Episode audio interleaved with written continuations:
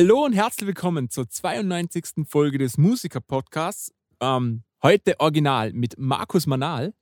Tag auch. Und Dino Aletovic zu seiner treuen Rechten. Salam alaikum. Ja, wir waren schon mal Dino- so weit, Dino ist mein das ist der zweite Rechter. Start. ja, genau. Genau.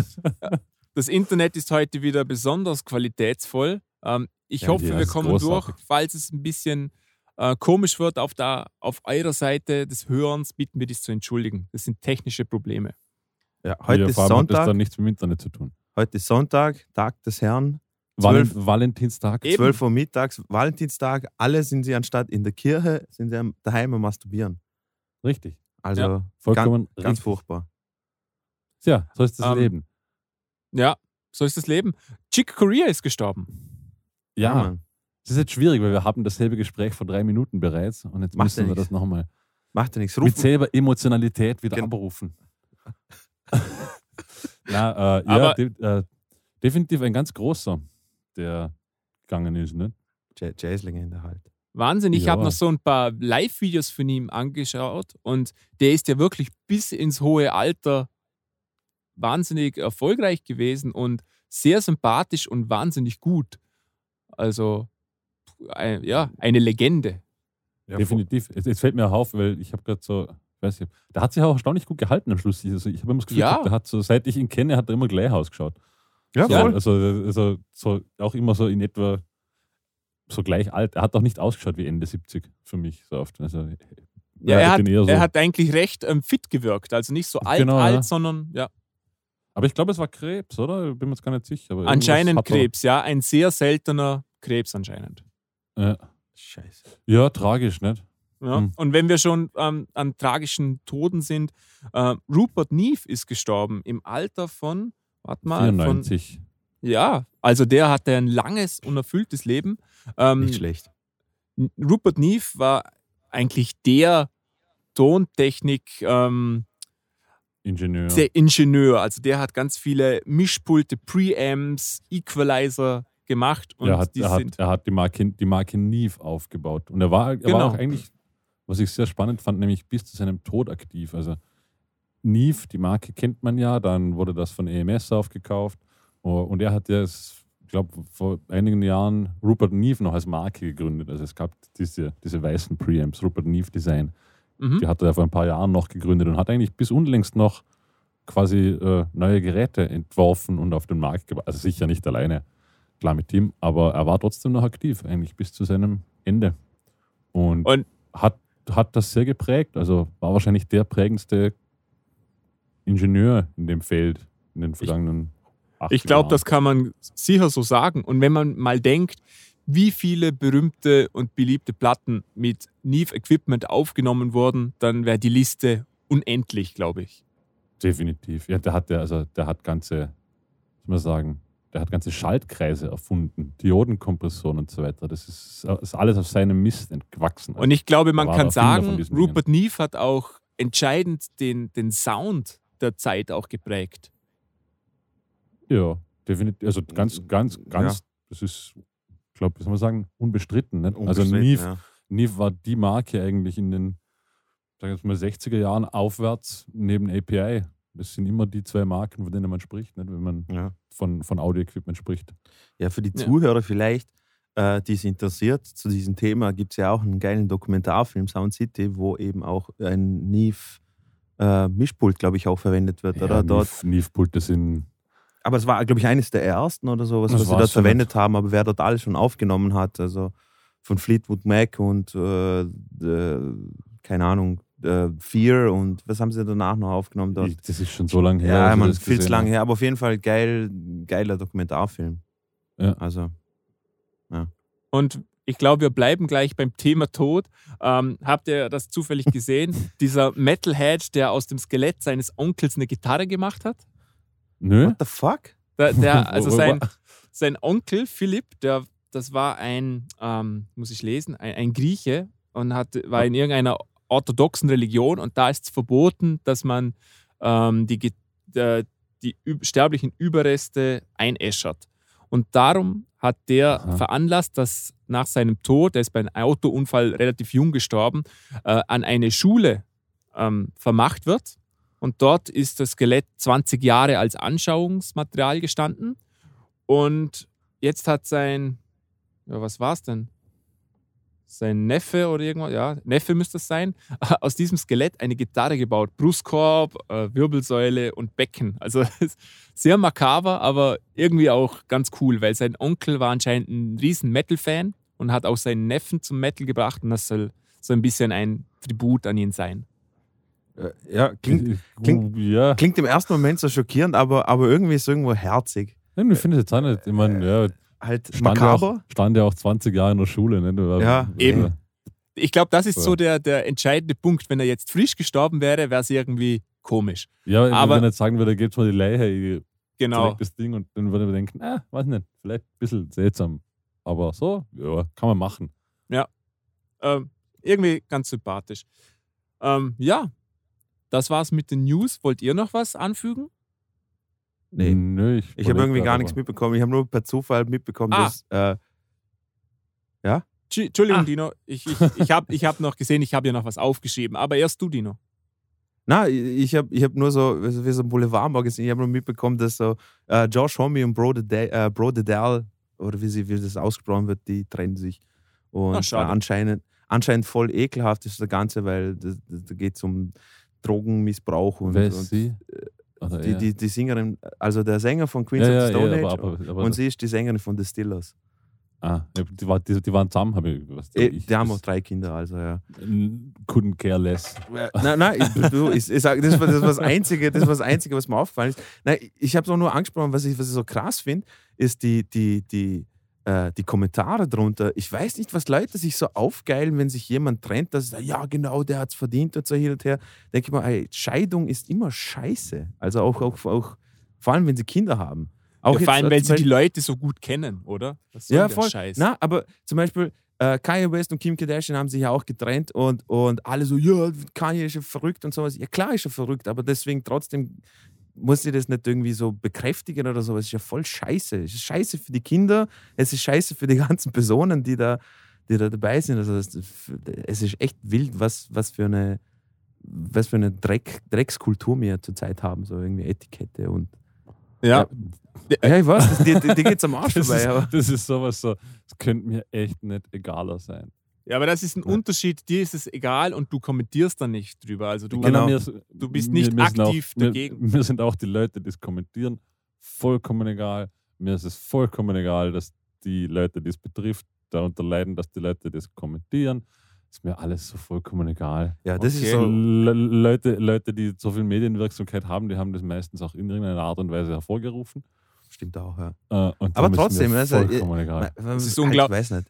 Ich, ich, Ich ich, habe Gänsehaut. Bei mir hat es jetzt 10 Grad weniger, so kalt ist Markus. Das ist ja Wahnsinn.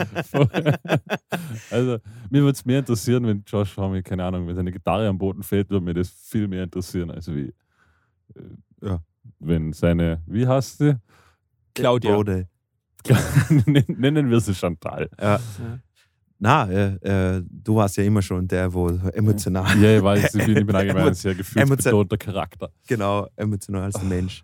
Ähm, Ja, Na, Okay, gutes Gespräch. super. Ähm, Jetzt haben wir das dann- auch gelernt. Dann können wir Marcel. gleich von da aus direkt weitergehen, äh, weil Markus ja so ein kalter Typ ist, wie Marilyn Manson. Marilyn Manson steht vor einer Welle von Missbrauchsvorwürfen, ähm, Äh, die Hab ich- anscheinend ich gestern gehört, ja. ziemlich viel. Substanz haben, also nicht dieses typische Marilyn Manson Blödsinn. Ähm, da ist ziemlich sicher was dran. Und das Tragische ist irgendwie, finde ich, nicht halt ähm, natürlich, dass das passiert ist, dass die Frauen gelitten haben, aber das Tragische ist, dass jetzt die ganzen Leute, die immer gesagt haben, Marilyn Manson ist so ein schlechter Typ, jetzt irgendwie Genau. recht bekommen. Das, das tut weh. ja. Weil Ja. er hat in Interviews eigentlich immer sehr intelligent und ja und rational gewirkt. Und das, Ja. das ist jetzt ein bisschen Tritt in die Eier. Aber das sind die Drogen. Das sind die Drogen. Die Drogen und Na. Satan. Oh, ohne Scheiß. Na, Satan war es nicht, aber der Typ war ja echt fertig gegen ihn. Also jetzt die letzten Ja. paar Jahre war er schon ziemlich im Ich habe ihn, hab ihn gar nicht mehr am Schirm, also schon lange eigentlich nicht mehr so wirklich am Schirm Ja. gehabt. Aber ich bin jetzt auch nicht der, der ihn groß verfolgt. Aber wie Marcel sagt, ist, ja, das, was man von ihm kennt, vor allem Interviews und so, Ja. hat er immer eigentlich wie sehr ein intellektuell oder ein intellektueller Mensch gewirkt. Und Ist Auch, wie ein, Ist auch wie ein empathischer Mensch, oder? ja, voll. Ja. Und diese, also ich, ich, ich habe mich mit diesen Vorwürfen gar nicht beschäftigt. Ich weiß gar nicht, was die genauen Vorwürfe sind. Aber offensichtlich scheint es schon was dran zu sein. Genau, Aber also es kommt bleibt von, abzuwarten, was dann rauskommt. Nicht? ja, es kommt von verschiedensten Frauen und dann auch von verschiedensten an Leuten, die in seinem Umfeld waren. Mitmusiker ähm, und so weiter. Also viele unabhängige Quellen sagen das. Ja. Darum ist da wahrscheinlich was dran. Ja, bitter. Ähm, Ich glaube auch nicht, dass er der, der gerade feinste Mensch für Zusammenarbeiten war. Also ist. Sorry, ist er nicht gestorben. Also ich glaube nicht, dass er der, der, der angenehmste Kerle war. Auch mit dem. Okay. Kann ich, keine Ahnung. hab da nie was Ja. drüber gehört. Ich weiß, ich weiß ja nur, war nicht, wer hat, wer hat bei ihm mal äh, Gitarre gespielt, der, der so ziemlich. Ah ja, äh, der. Mhm. J- John Stimmt, ja. Five. John oder so? Five, ja. John Five hat er mit ihm gespielt und, und das, der hat ja auch gesagt, also das war ja Katastrophe. Der ist ja komplett auf Drogen und Alkohol und so auf die Bühne gegangen, hat sich aufgeführt, hat Scheiße gebaut und dann noch so Streitereien angezettelt und so. Also ich, ich weiß es nicht. Also das klingt, klingt danach, als ob, als ob er. Ah, Hat auch einen sehr exzentrischen Charakter. Ja, stimmt, ja. Ja. Apro- Apropos exzentrische Charaktere. Marcel, hast du noch was? Oder, Oder war das jetzt der Segway schlecht? der Segway schlechthin. Ja. Als Ja? ob wir es gelernt haben. Bitte Bei der Frank Elsner Moderatoren. leite direkt über in unser heutiges Thema. Und zwar, wir haben wieder ein Filmspecial. Verrückt. Filmspecial. Das crazy, absolut ist- crazy. Filmspecial ist bei uns immer die Zeit, vor allem so Valentinstags und so, da haben wir uns gedacht, ja, da, da, da schauen wir uns wieder ein paar schöne romantische Filme an, äh, die mit Musik was zu tun haben. Und da haben wir uns wieder drei Filme festgelegt. Äh, eins habe ich, glaube ich, in die Runde geschmissen. Wahrscheinlich. Äh, dann die anderen beiden sind von Marcel gekommen, wobei ich glaube, bei einem habe ich dich ein bisschen mit einbeflusst. Äh, also, also, Mit, mit einbeflusst. ja, genau. Äh, wie wie Schon. sagt man? Ich glaube, ich weiß es nicht. Ich glaube, egal. zu dem zu dem kommen wir. Ich würde sagen, wir machen das wieder mal so schön. Wir fangen mal mit dem guten Stoff an und dann arbeiten wir uns langsam Genau. Richtung Scheiße hin. Wir gehen Äh, alphabetisch vora, voran und fangen mit Zappa an, oder? Genau, genau, Also alphabetisch rückwärts. genau. Ja. Ja, also der erste Film, den wir uns angeschaut haben, äh, Zappa. Zappa, ein biografischer Dokumentarfilm von Frank Zappa, äh, der letztes Jahr rausgekommen ist. Äh, Habe ich im letzten Podcast auch schon drüber geredet, kurz. Mhm. Und äh, da haben wir uns den alle jetzt angeschaut. Und Genau. über den reden wir jetzt ein bisschen. Genau. Ja. Also, um das in einem Satz zusammenzufassen, der er ist total verbrennt, der Hund. gewesen. Auf- Das, das hat jetzt keiner verstanden. Wie man bei uns in Vorarlberg sagen würde, Vorarlbergerisch. er ist total verbrennter Hund. Ja, Äh, äh, also crazy Dude. crazy Dude, exzentrischer Dude, aber Schon findet ihr, dass er so verrückt ist? na, Definitiv. für die Zeit, also ich denke mir nur so in Relation zu der Zeit jetzt, oder? Ich, ich fand Äh, ihn jetzt nicht so verrückt, ehrlich gesagt. Nee, nee, auch nicht, na, aber eher so, er, Was? er war, er war, ich, ich, ich habe ich hab ihn richtig so als, als, äh, als dieser typische, also er war ja wirklich ein Künstler. Also Ja. ihn, ihn nur als Musiker abzustempeln, finde ich, ist zu wenig. Weil er war Multi-Instrumentalist, er war Filmemacher, er war Komponist, er war, weißt er war so viele Sachen äh, und er war wirklich ein, ein Künstler. Also muss man wirklich sagen. Und er war halt für mich dann einfach dieser typische Künstler-Stereotyp. Also, so, weißt du, ein bisschen so äh, anecken überall an allen Seiten und so hin und her und, und war, glaube ich, auch nicht der einfachste, mit dem zu arbeiten. Hat man auch ein bisschen in der Doku auch gesehen. Ich finde, hat man das hat man schwer gesehen. Schwer. Also nicht ein Ähm, bisschen. Ich finde, ich find, man muss die Dokus ein bisschen halbieren irgendwie. So. Mhm. Also so quasi seine, seine späteren Jahre muss man ein bisschen anders betrachten wie das davor. Logisch. Also, also wo sich dann quasi auch ange angefangen hat, politisch zu engagieren etc. Ähm, Ähm, eine Frage in die Runde. Und zwar, ich glaube, wir haben ja alle relativ wenig Berührungspunkte mit Zappa, oder? Stimmt das so? Ja, kann man so. Also ich von meiner Seite kann das bestätigen. äh, ja, Verhältnis. Also nur so das Standardzeug, das man halt kennt, oder?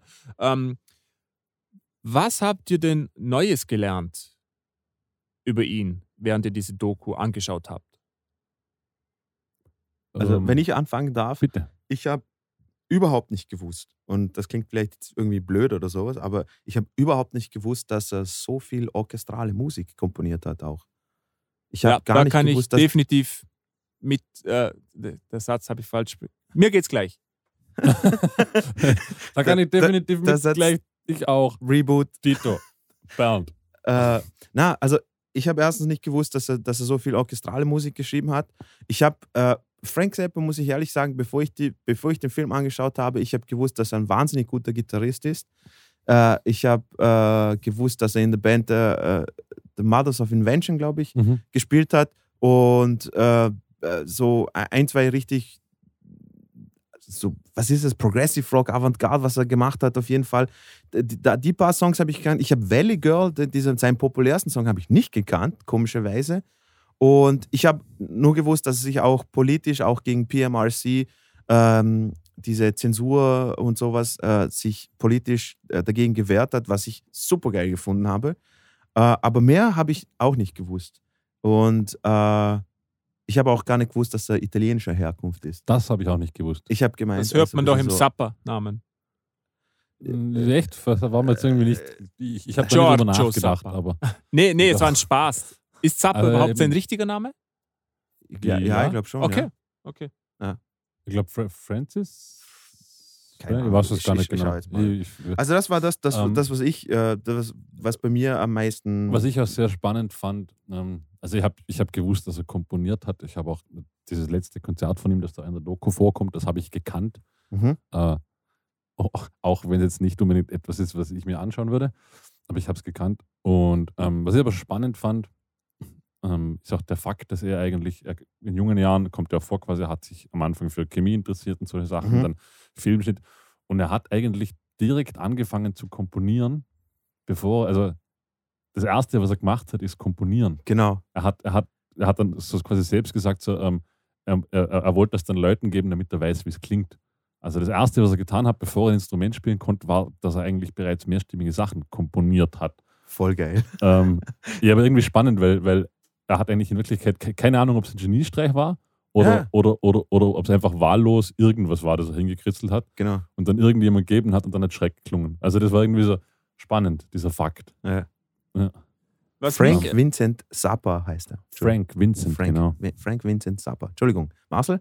ähm, was mich erstaunt hat, ist, dass, also Seppa war, glaube ich, sehr limitiert zum Teil. Der hat, er hatte eine Vision in seinem Kopf, wie etwas klingen sollte, und die Limitation war dann, das irgendwie durch andere Mitmusiker etc. denen das zu erklären und da, das vorzutragen.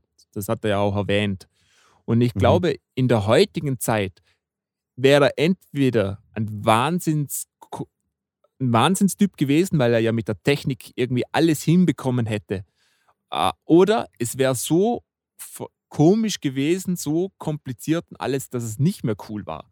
Also mich würde interessieren, wie das in der heutigen Zeit funktioniert hätte, weil ich könnte mir vorstellen, dass die anderen Musiker das dann schon nochmal so auf eine Ebene gebracht haben, dass es nicht zu vertrackt ist.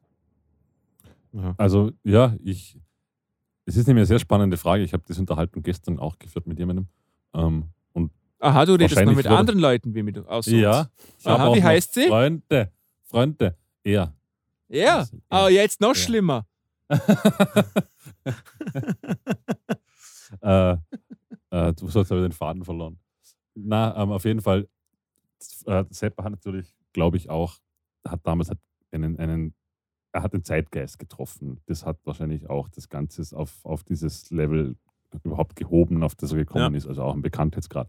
Weil ich der Meinung war, so quasi, wenn du das wahrscheinlich 20 Jahre später eins zu eins gemacht hättest, hätte es wahrscheinlich keine Sau mehr interessiert. Ähm, dann Schwer zu sagen. schwer zu sagen, vor allem ist die Frage, Ja. hätte er 20 Jahre später überhaupt dasselbe gemacht? Oder? Ja. Er hat das ja auch nur gemacht, weil, weil es halt auch dem Zeitgeist entsprochen hat. Dieses Anti-Establishment, irgendwie die Grenzen aufsprengen, etc., etc., etc. Also, dass er, dass er ein unglaubliches musikalisches Talent hatte, glaube ich, steht außer Frage. Ja. ähm, wie heißt das ganz bekannte Stück Black, Black Page. Black Page? Also, er hat schon gewusst, was er tut, auch wenn es nicht immer so klingt. Man muss ja auch sagen, diese Bühnenshows, die er gehabt hat, ich glaube, die würde heute nicht mehr funktionieren. Weil Das damals war das noch revolutionär, aber in heutigem Gesichtspunkt war das relativ langweilig. Oder ein bisschen Chaos, aber nichts sehr Provokatives. Ich glaube, früher war das schon noch was Spezielles. Voll. Also heute heut wäre das wahrscheinlich eher, wie du sagst, eher Ja, man kann's- sagen. Ich würde es Ja. auch nicht, ich würde es nicht irgendwie vergleichen. Ich habe mir so oft gedacht, so, äh, wenn ein Jimi Hendrix heute noch leben wird oder wenn ein, weißt du, ich meine, äh, Janis Joplin oder weiß es ich was, wenn die heute noch leben würden, wie, wie würden sie die Musik angehen und sowas. Aber ich weiß nicht, äh, das, das was mich, ich, ich habe die, ich hab die Doku angeschaut, ich habe mir einfach nur gedacht, wie revolutionär der war, einfach nur mit den ganzen Sachen, die er gemacht hat.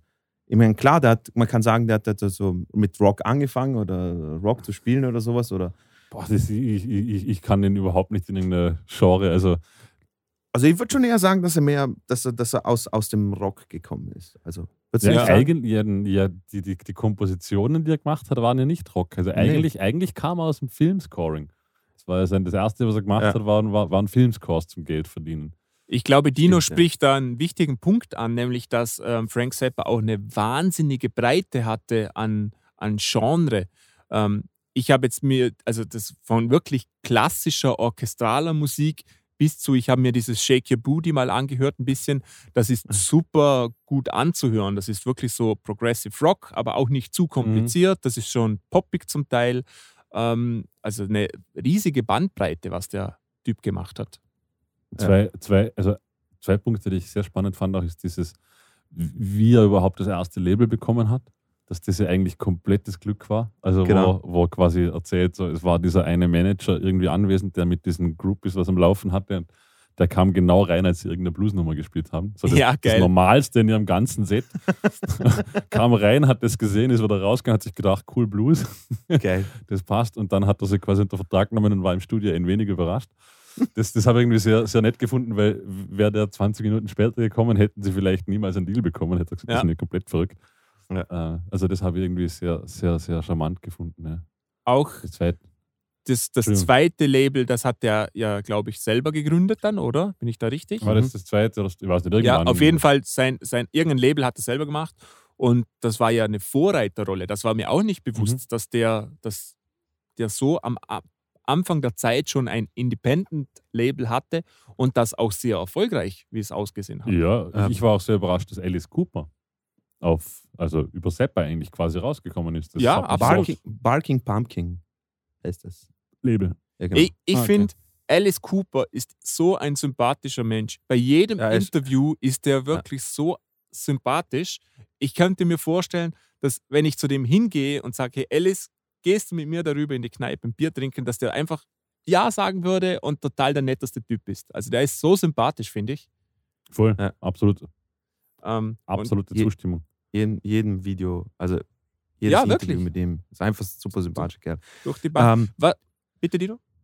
na, ich, ich wollte sagen, äh, so- sollen wir sollen wir mal ähm, ein bisschen so chronologisch äh, oder das kann man gar nicht eigentlich. Na. Nee, Gro- der hatte keine wirkliche Struktur Überhaupt groß, der nicht. Film. Also, Also es, fängt, es fängt schon natürlich an mit seiner. Äh, ich habe nicht gewusst zum Beispiel, dass, ähm, dass er, äh, dass er aus, aus einem ärmeren Verhältnissen gekommen ist. Nee, das, gut, das habe ich überhaupt keinen Bezug ähm, zu seiner. Na, ich habe ich hab immer gemeint, dass er eher so aus einem, aus einem gehobeneren Haushalt kommt. Nicht jetzt reich, Äh, aber, aber schon so ein bisschen, dass die Eltern auch schon irgendwie so intellektuell. wobei arm würde ich jetzt auch nicht sagen. Also, Aber Nee, das schon war schon eher. obere Mittelklasse, oder nicht? Sie Die- waren Was, die obere Eltern nicht? Akademiker? obere, nein, nein, der Vater war, hat ja in dieser Chemiefabrik gearbeitet. Also war, Ah, ja, stimmt. Ja. war offensichtlich schon ein Arbeiter, aber der hat dann, also so Unterschicht, arm würde ich auch nicht sagen. Das war halt so die klassische Arbeiterschicht, aber so Ja. schlecht können sie dann auch nicht verdient haben. Okay. Weil sie sind dann ja auch nach Kalifornien gezogen, in dieses kleine Nest etc. Ja. Äh, Und ich glaube, er hat dann an der Schule, also ich habe jetzt nicht das Gefühl, dass sie arm waren, so wie, wie er auch davon gesprochen hat. Nicht? Ja. Wo sie immer die Gasmasken im Haus hatten, darum hat er auch diesen, Ja. diesen Gasmasken-Fable quasi entwickelt. Weil- Ähm, spannend, ja, ich, ich habe es dann so im Laufe der Doku, also habe ich sehr imposant oder hat mir irgendwie imponiert, ist so, wie er so auch unter Musikern einen Legendenstatus hatte. Ja, Mann. Also wo dann, wo dann irgendwie so, du siehst dann Mick Jagger will ihn besuchen kommen, äh, Eric, also alle, alle wollen mit, mit Zappa irgendwo sich treffen im Studio. Also das, das war so irgendwie so, ich meine, damals war auch, waren die Stones auch schon jetzt kein kleiner Name, das waren schon Na. Bands. Äh, das hat mir schon sehr, sehr imponiert, dass er auch in diesen Kreisen so diesen absoluten Ruf hatte. Oder wo dann, also er, er geht dann im Laufe dieser Doku, läuft er durch sein privates Archiv und da stehen einfach Bänder rum, ich weiß nicht, ob ihr erinnern könnt, wo er dann irgendwie so durchläuft Ja. und sagt, ah ja, das war irgendeine Session oder Jam-Session mit Eric Clapton in meinem Studio. Das war mit dem und dem irgendeine Jam-Session. Keine Ahnung, was das ist. Das Also war auch so ein Punkt, auf den ich unfassbar. noch eingehen wollte. Dieser Vault, den er da hatte, der ist einfach, also nur ein Riesenraum mit Material, unveröffentlichtem Material auch. Also da kann ja alleine aus diesem Raum, da können, glaube ich, noch 20 Filme und 60 Alben entstehen, ohne Ja, Probleme. ja. Ja. Das, das hat mir am Schluss, also so quasi nach dem Abstand, ab, nach dem Abspann, wo dann quasi kommt, der hat in seiner Lebzeit, ich glaube, 62 Alben veröffentlicht. Ja, verrückt. Und postmortem wurden nochmal über 50 veröffentlicht. Ja. Also, es ist schon, was der Mann also einfach an Musik zusammengetragen hat, Ab- ist faszinierend. das war, das war der Moment, so, wo ich mir so, weil ich habe, weiß ich, du, du kriegst mit, dass wenn du den Namen Frank Zappa hörst, ist meistens gleich so, er war ein Genie halt irgendwo. Kriegst du auch gleich irgendwie hinten nach. Also ich habe das irgendwo gewusst, aber was mich echt fasziniert hat, wie viel der Typ gearbeitet hat. das ist Ja, unfassbar. diese Getriebenheit. Also- ja. Ja, Mann, also wie viel, der, das ist so ein wirklicher Mensch, ich glaube, der hätte der hätte bis in, ins hohe Alter mit 95 noch weitergeschrieben. also das ist so ein ja- Typ, der kann sich nicht ausruhen, weil er noch irgendetwas gemacht hat oder so. Dann ist immer nur das Problem, wie bringe ich es noch besser rüber oder mich langweilt das schon. Und was der alles zusammengeschrieben hat, ist einfach extremst Ja, faszinierend. Als sie ihn dann am Schluss fragt, so, so kurz vor seinem Tod, bei seinem Interview, Ja. so wie viel er denn jetzt arbeitet, und er sagt, ja, nicht mehr so viel. Also, just short days from half nine till half six. Also, wo das, da hat einfach dann so quasi von halb zehn bis halb sieben am Abend, das waren für ihn kurze Arbeitstage. Kurze Musik. Arbeitstage. Das quasi, also, da, da war er schon krank und schwach. Und konnte während, nicht mehr er, so während er Prostatakrebs gehabt hat, ja. Äh, Genau, also dieser einfach- Punkt. Ja, Marcel. Entschuldigung, ich unterbreche, es tut mir echt leid. Ähm, Easy. sprich Also, bitte weiter, passt. Markus. Nö, ich habe den Faden verloren. Aha. Nicht so wichtig Entschuldigung. Also dieser Punkt, den du angesprochen hast, Dino, ist, glaube ich, auch ein ganz wichtiger Punkt im, im Leben von Seppa, nämlich die Erkrankung am Prostatakrebs. Man hat wirklich gesehen, wie es ihn massiv verändert hat. Ja. Ähm, Voll.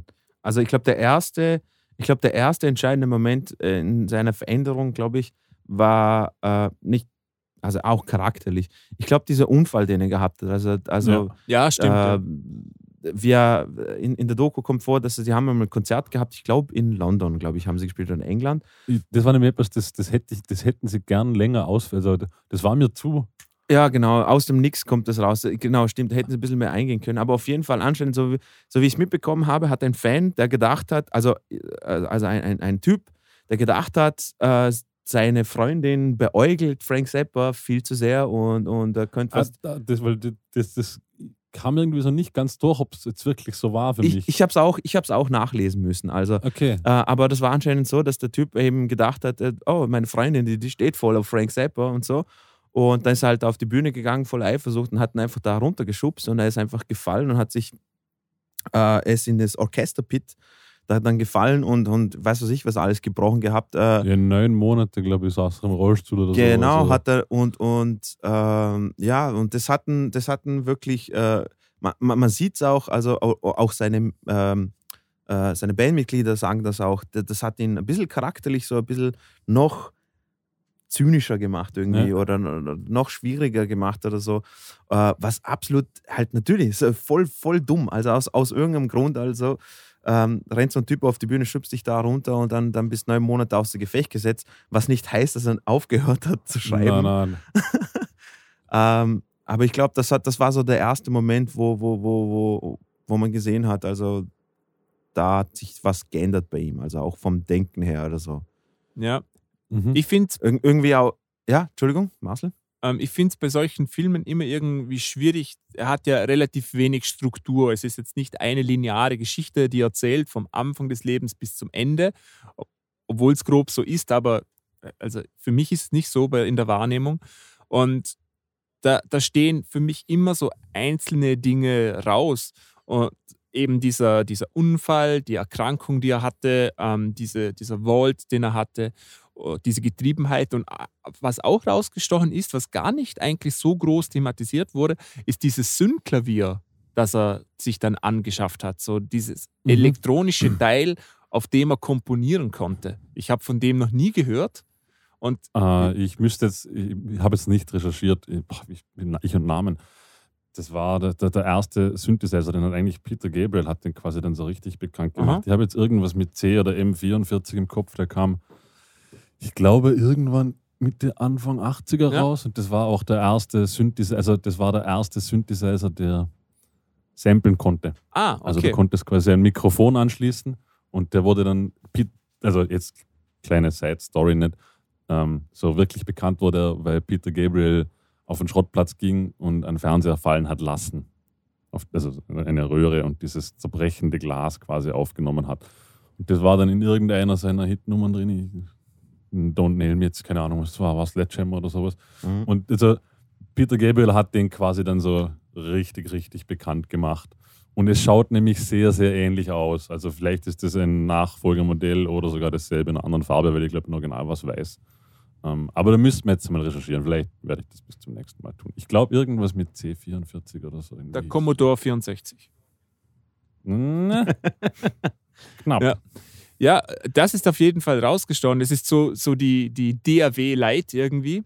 Ähm, und man hat gesehen, da ist er schon wieder etwas aufgeblüht, weil er mehr Freiheit hatte, glaube ich. Immer noch sehr Genau. limitiert, aber das finde ich, das, das, Entschuldigung, das habe ich nämlich so, so, so irgendwie so auch sehr spannend gefunden. Ähm, das sagt er dann auch so quasi, das war das Erste. Er hat sonst immer Musiker gebraucht, Genau. um seine Visionen umzusetzen. Und ein Musiker ist quasi immer eine Fehlerquelle. Und jetzt auf einmal hat er diesen Synthi gehabt und konnte einfach alles programmieren. Und er hat also es wurde auf einmal diese Menschlichkeit eliminiert und irgendwie war das für ihn erleichternd. Ja. Äh, Das, das, das, das habe ich sehr spannend gefunden. Also er hat, er hat quasi nicht andere Musiker aus der künstlerischen Sicht gesehen, so quasi als Kollektiv und es wird was Neues, sondern er hat seine Vision und die sind eigentlich eher so eine potenzielle Fehlerquelle. Das habe ich sehr, also aus musikalischer oder künstlerischer Sicht eigentlich sehr spannend ja, gefunden. Steve Vai hat. Musiker waren für. Entschuldigung, ja, bitte. Ma. Markus, bitte, bitte. Nein, ich habe es einfach interessant gefunden, dass, also diese Ansicht generell, oder? Also, also Musiker eher als, hat- das waren für ihn Mittel zum Zweck und Genau. eigentlich eher schon fast ein notwendiges Übel als wie eine Unterstützung. Genau. Und das habe ich Ja. sehr, sehr, also irgendwie einfach spannend gefunden. Entschuldigung, Marcel, bitte. Steve Vai hat ja gesagt, ähm, sie seien Werkzeuge gewesen, eigentlich. Und, Ja, und genau. wenn man mal jetzt so Hat er- drüber nachdenkt, was der für Musiker hat, also ähm, Steve Vai, Winnie Colaiuta, Terry Bozzio, also lebende Legenden vom technischen Aspekt her, wahrscheinlich die welche der besten Musiker, na sicher, welche der besten Musiker der Welt. Ja, Und, Ja. und, und das war die, ihm immer noch so ein bisschen zu wenig. Es war für ihn limitierend, wenn man mal so drüber nachdenkt. Ist das schon eigentlich verrückt? Das war ja auch diese gute Anekdote, wo er da am Schluss dann, war es Abbey Road oder irgendwo das London Streichorchester, Symphonieorchester da, Ja. bezahlt, um, um, um, um seine Partituren zu spielen quasi. Also, und er sagt auch so quasi, das hat einfach nur scheiß viel Geld verschlungen, aber er wollte das hören und sie dann fragt so quasi, ja, und wie gut das jetzt war und er so, ja, about 75% accurate. Ja, Wahnsinn, Wahnsinn. Denkst du so, Alter, du hast das Beste, also Ja. nicht vielleicht nicht das Beste, aber eines der besten Streichorchester der Welt. Du bist so, ja, 75 Prozent vielleicht von dem, was ich gemeint habe. Äh, also war schon irgendwie, ja, ein ganz, ganz ein eigener Charakter. Was ich, was ich auch äh, äh, gut gefunden habe bei der Doku, wie man gesehen hat, eben wo er diesen Synthesizer dann auch hat und wo er eben diese quasi Limitation von Mitmusikern dann äh, nicht mehr gehabt hat, ähm, wie dann auch wieder im Umkehrschluss seine Familie darunter gelitten hat, quasi, dass er nie Zeit hatte. Also Ja. das, das, das habe ich auch so einen interessanten Aspekt gefunden, weil das darf man auch nicht außer Acht lassen, weil das hat schon alles seinen Preis. Also wenn du schon ein Genie bist und, und, und bist die ganze Zeit im Komponieren und am Arbeiten und hast aber trotzdem eine Familie und äh, es ist, es ist echt schwer, das Ganze zu balancen und, und seine, Kinder, ja- seine Kinder müssen ja, Darum habe ich eigentlich diese Anekdote schön gefunden, dass Valley Girl eigentlich äh, so entstanden ist, dass seine Tochter Moon, endlich, ja, endlich mal Zeit mit ihm verbringen wollte. Also, genau, dass das quasi eher so aus diesem Aspekt überhaupt entstanden ist und das war eigentlich sein größter Erfolg. genau. Ähm, Spannend. Steve, Für alle Nerds unter euch noch ganz kurz von vorhin, äh, der Fairlight CMI Synthesizer war das. Und ich war sehr überrascht, 1979 kam der schon auf den Markt. Tschüss. Marcel, ist was für dich zum Reinnörden. Ist sehr interessant, nämlich das Gerät gewesen. okay, da muss ich allem, anschauen. man Der wirkte nämlich ziemlich modern eigentlich schon. Ja, ja, da konnte man, also da konnte man auch wirklich schon am Bildschirm Ja. auf diesen alten wie, wie hieß denn das damals, diese grün-schwarzen Ja. Wurst, äh, da konnte man schon wirklich also Noten notieren Genau, ja. etc. und diese abspielen lassen. Das war, das war eigentlich ein sehr, sehr advanced Synthesizer schon für diese Zeit. Also, Und- weil und damals klang auch noch gar nicht nichts in schlecht. die Richtung. War es jetzt nicht. Also wahrscheinlich. Ich fand es erstaunlich gut, weil, wenn man mal denkt, wie die Synthes in den, also auch die Drum Machines in den 80er klangen, das war ja weit entfernt von realistisch. Und das klang ziemlich gut eigentlich. Ja. Ähm, Ja. das, Gen- gen- Genug des Ausflugs, Entschuldigung. ja, das, danke, das ist voll spannend. Ähm, das Interview mit Steve Vai fand ich sehr interessant. Ähm, erstens fand ich Steve Vai sehr äh, sympathisch und sehr artikuliert und sehr besonnen. Mhm. Und er hat auch gesagt, dass, jetzt muss ich nachdenken, weil ich nicht mehr weiß, was ich sagen wollte. Was hat er denn gesagt, der Steve Vai? Ähm, ja, okay, danke. Dino, bitte. Gutes Ich Gespräch. denke ich denk Äh, mal drüber nach währenddessen. Ich, ich wollte auch, ich wollte auch sagen, äh, einer der Mitmusiker, der da auch mit, äh, mitgemacht hat, nicht, bei, ich- nicht in der Band, aber ich glaube, viele Kollaborationen war auch George Duke. Und George Duke war ja der Typ, der quasi Synthesizer dann so in den Vordergrund gebracht hat. Ähm, der hat auch alles, also Rock und Fusion und alles Mögliche äh, und halt eben mit Synthesizer. By the way, auch super geil. Und eins meiner Lieblings, äh, Lieblingssachen, also die mir richtig, richtig äh, positiv aufgefallen sind, ist nämlich die Tatsache, dass der Präsident von Tschechien Mhm. ein Riesenfan von Frank Zappa war. Äh, ich habe jetzt extra nochmal nachgeschaut, wie der heißt. Der heißt äh, Václav Havel. Ähm, der hat selber früher in einer Rockband gesungen, der Präsident, und der war so ein Riesenfan von Frank Zappa, dass er ihn eingeladen hat. Und Frank Zappa ist einfach dort rübergegangen und dann haben sie mal einfach, äh, wurde er zum Ambassador of Trade, oh, Western Trade, glaube ich. Genau, also ich habe ich hab die ganze Story eigentlich so nicht gekannt und die habe ich mega spannend gefunden. Ja.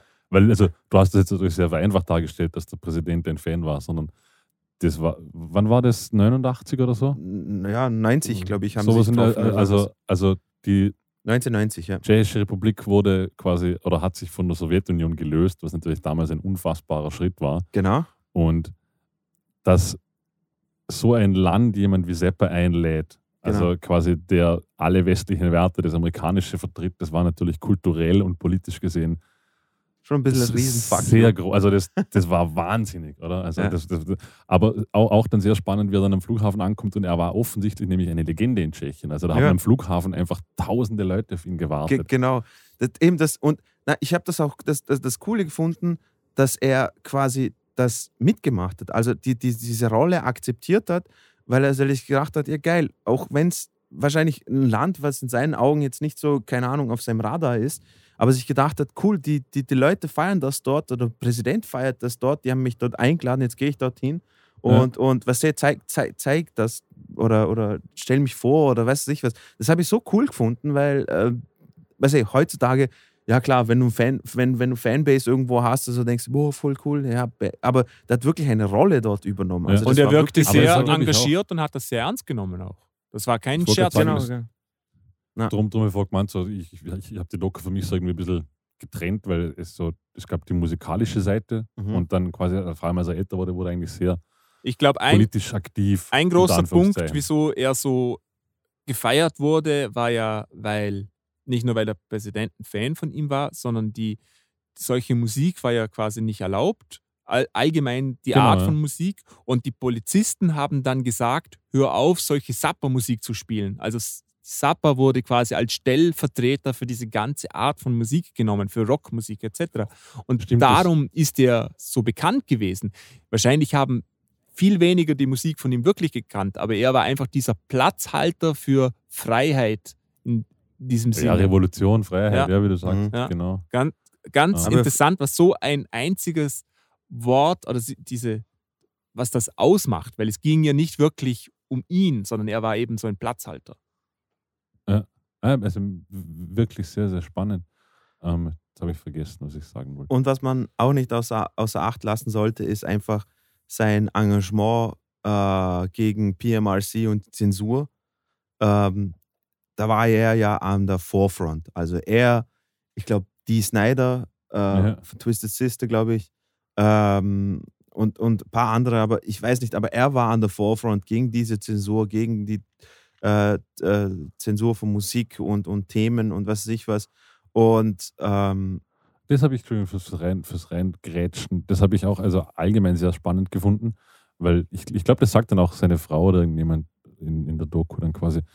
Er, er hat sich so von, in seinen jungen Jahren war halt Musiker, Rebell, Anti-Establishment, Mhm. ähm, aber halt so, wie man sich vorstellt. Nicht? So, so Ja. fick alles, fick die Regierung. Und irgendwann kam dieser Punkt, wo er dann quasi gemerkt hat, wenn er aktiv was dran ändern will, dann muss er ein bisschen mehr in den Rahmen spielen. Also Ja. dann hat er auf einmal angefangen, ist er zu Hearings gegangen. Also er war nicht mehr dieser, er ist von diesem Rebell zu jemand geworden, der dann wirklich versucht hat, aktiv etwas zu bewirken und hat dann auch dieses, eigentlich dieses Rebellenhafte unter Anführungszeichen ein bisschen abgelegt, weil er gemerkt hat, wenn er quasi wirklich was ändern will, dann muss er auch mal einen Anzug anziehen, Gen- muss, genau. er, muss er vernünftig sich artikulieren oder Genau, und Diskussionen das, führen. das, das, das wollte ich sagen, weil er hat gewusst, er hat eine Plattform, mit, äh, mit der er Leute erreicht und mit der er eine Message, also ob sie jetzt gut oder schlecht ist, mag jetzt dahingestellt werden, weil Meinungen sind verschieden, aber er hat, dann, er hat, er hat die Plattform genutzt und das habe ich so cool gefunden, dass er sich auch außerhalb von seiner Musik eben durch, die, durch das Spektrum, was er sich aufgebaut hat, dann Leuten, die er erreichen kann, hat er, hat er das benutzt, um quasi sich für Sachen zu engagieren, die ihm wichtig war. Voll. Und, und, und das habe ich, so, hab ich so cool gefunden, weil das, das, es ist nicht so selbstverständlich, dass ein Mensch, der so viel arbeitet, so viel komponiert, ständig am Touren ist, die, die neun Monate, wo er pausieren hat müssen ohne Touren, das hat ihn ja fast das Knick gebrochen. Also, äh, und, und weißt, so ein Mensch, dass er sich noch die Zeit nimmt, um quasi äh, stellvertretend für gesamte Musiker, äh, die nicht Pop oder irgendetwas Disco oder sowas, was zu dem Zeitpunkt halt irgendwie fett am Kommen war, keine Ahnung, äh, sich für die einzusetzen und auch eben diese Ausflüge nach, äh, nach Tschechien und, und weißt du, so, so, so Geschichten, das habe ich echt super gefunden und, und es ist überhaupt nicht selbstverständlich, dass Ja. das jemand macht.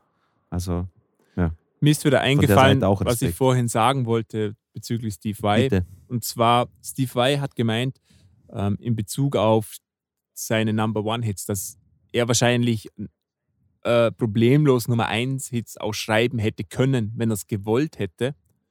Und dies steht auch in Verbindung zu dem Orchester-Ding, was Markus gesagt hat, nämlich, dass er, er hat dann in einem Interview gesagt, Sepp hat gesagt, dass er macht diese normale Musik, dass er sich diese Orchestermusik leisten kann.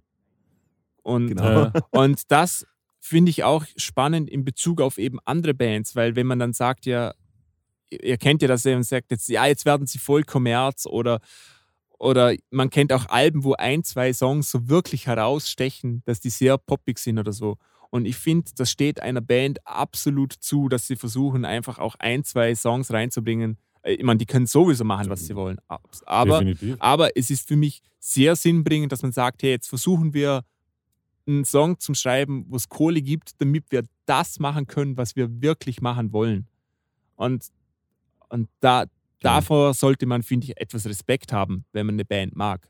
Weil das kostet wahnsinnig viel Kohle und jeder kennt das. Und ja, also ich finde, da muss man davor Respekt haben. Das, wegen dem Ja, verrät man nicht seine ganze Wurzeln.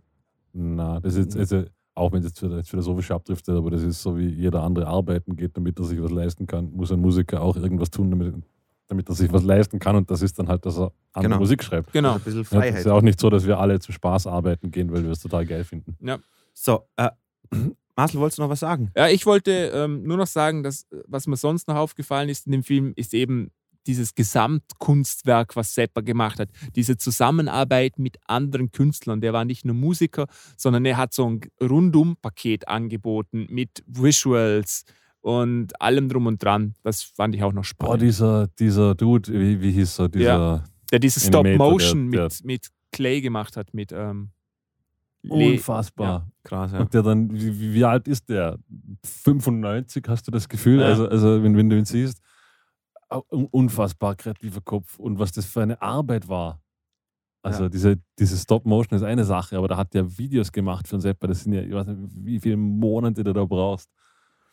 Mit dieser, also vor allem mit der damaligen Technik. Ja. ne? Das ist ja nicht so wie heute, dass du die Digitalkamera hast und nochmal 300 Bilder machst in der Aber, Minute. aber er war einfach ein Visionär. Er hat einfach Voll. so viele Sachen. Es ist wirklich ein Unterschied. Weißt du, Genie, ist- ja, ist, halt viele sind intelligent oder über, überdurchschnittlich gut in dem, was sie machen oder sowas, aber er war wirklich ein Visionär. Etwas, was mir zum Beispiel sehr aufgefallen ist, dann aber auch erst im Nachhinein ist, ähm, er war ja, wie du gesagt hast, er war eigentlich ein Genie, er war sehr exzentrisch, so wie es auch viele vor ihm waren.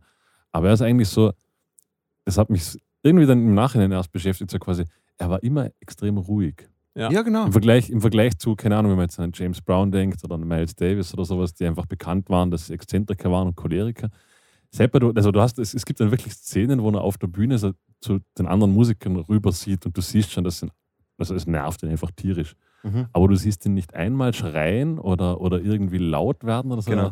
Er ist immer sehr ruhig. Und ich finde es, es ist eine reine Annahme, aber er, er, hat immer so eine gewisse Überlegenheit ausgestrahlt. Also fast, Ja, fast, fast schon überheblich. Ja, ja. Also auch in diesem, in diesem Fernsehinterview, wo der, ich weiß nicht, um was es geht, wo, wo der Arne ihm dann sagt, you can't believe that, na, na, na. Und er, ja, why don't you just kiss my ass? Ich glaube Also, es ist- ehrlich ist- es gesagt ist- einfach, dass er eigentlich nicht Musik für andere gemacht hat, sondern er hat eigentlich nur Musik für sich gemacht. Das sagt er, glaube ich. Ja. Und- auch, und-? Ja. Und das ähm, darum ist er nicht überheblich, ist, äh, äh, so find, empfinde ich es zumindest, sondern er hat sich einfach nicht um die anderen gekümmert. Es ging da um ihn. Die anderen, die waren einfach dabei, aber es, die waren nie im Mittelpunkt. Und das hat ihn irgendwie auch abgehoben von diesen anderen Exzentrikern. Die hatten nämlich irgendwie einen Geltungsdrang. Ich glaube, Sapper hatte keinen wirklichen Geltungsdrang. Der hat das gemacht und Das andere Leute möglich, ja. konnten zuhören und denen kann es gefallen oder eben auch nicht. Aber ich könnte mir vorstellen, der hätte auch genauso gut das alles zu Hause in seinem Keller machen können, ohne dass er jemals rauskommt. Und wäre gleich glücklich gewesen. Wahrscheinlich, ja. Aber ich habe es dann auch spannend gefunden, als so die einzelnen Musiker erzählen, so, ich glaube, den Saxophonist oder was das war, dem er in fünf Jahren einmal die Hand geschüttelt hat. Genau, Und oder so- der, so- der, so- der so- Percussionist, den, wo, wo er einmal gesagt hat, hey, good job. Und Ja. so, oh mein Gott, So- Seelennahrung. So, so quasi eben so, so nach, nach zehn Jahren einmal so, hey, das war jetzt echt okay. Ja.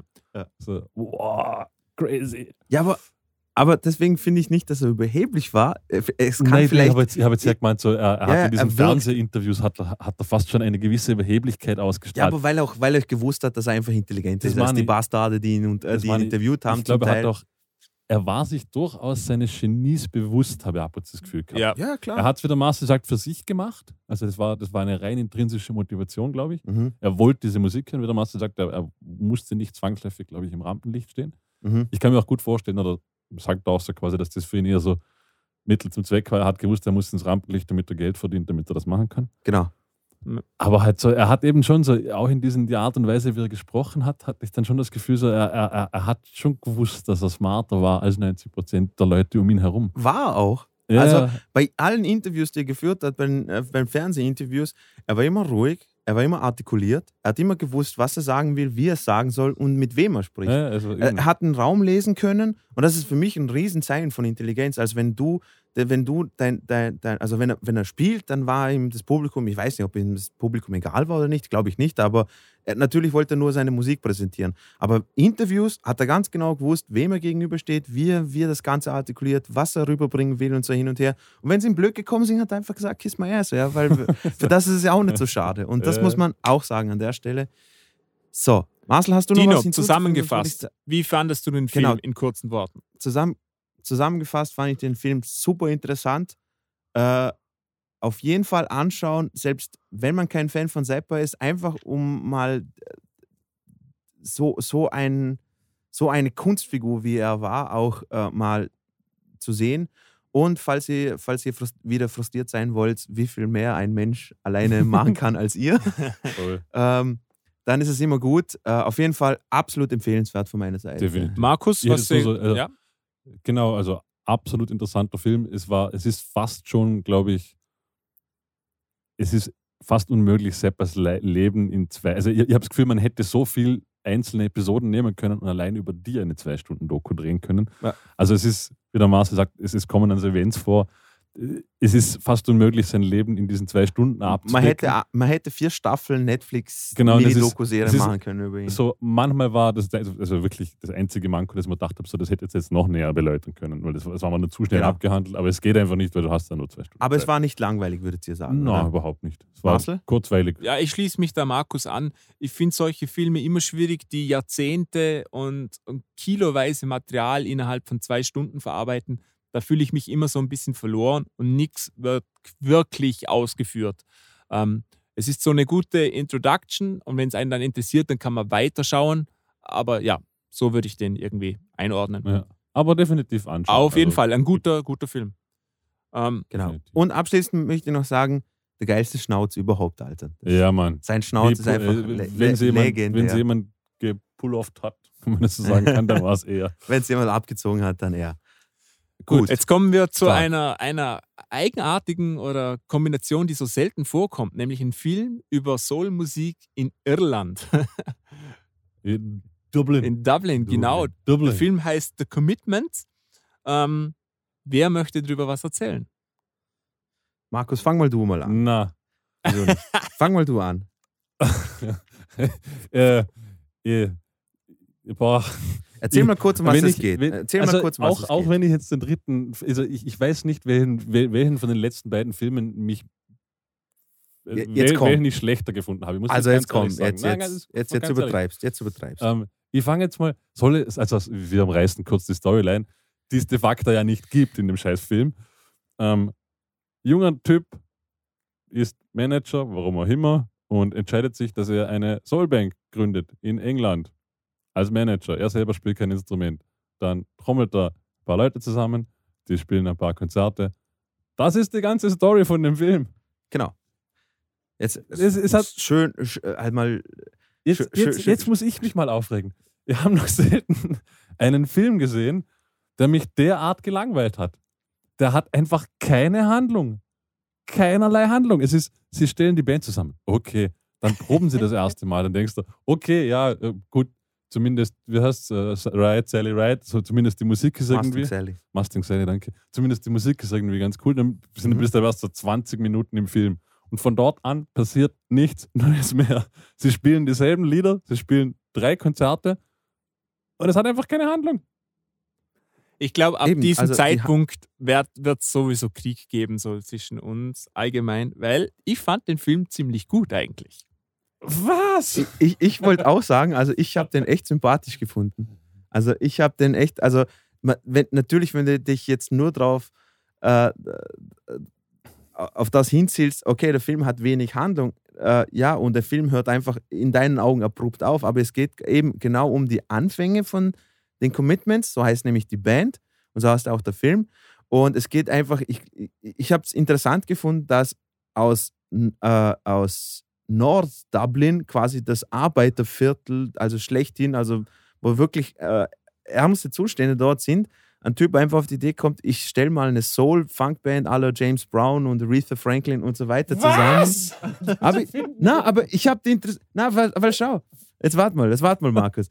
Lass mich mal kurz fertig reden. Ich habe die Idee frisch gefunden, weil ich habe den Film nicht gekannt. Ich habe die Idee frisch gefunden, dass quasi in diesem Setting jemand auf diese Idee kommt mit ihrem irischen Akzent, den ich super geil finde, by the way, ähm, äh, äh, eine Soulband zum, zu, zu gründen. Und, Ja, weil es kompletter Schwachsinn ist. ja, genau, es ist Die Schwachsinn. meisten aber Filme viel, sind Schwachsinn, Markus, darum sind es Ja, genau. Filme.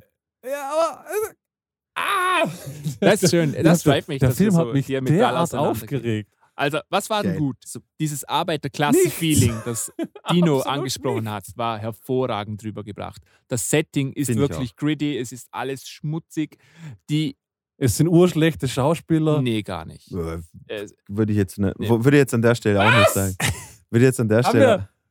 Gibt es irgendwie zwei Filme? Also, ne, also wenn, ich, wenn ich was dazu sagen darf, ich gebe dir recht, der, der Hauptprotagonist, finde ich, war jetzt nicht die beste Wahl. Also man hat richtig bei gewissen Der Stellen. Sänger, furchtbarer Schauspieler? Ja, aber gesungen hat er gut, er hat also seine Rolle. All die ganzen Backup-Sängerinnen sind wirklich auch Sängerinnen. Äh, heute noch, äh, heute noch Sängerinnen. Und äh, die anderen, bei den, bei den anderen weiß ich jetzt nicht. Aber ja.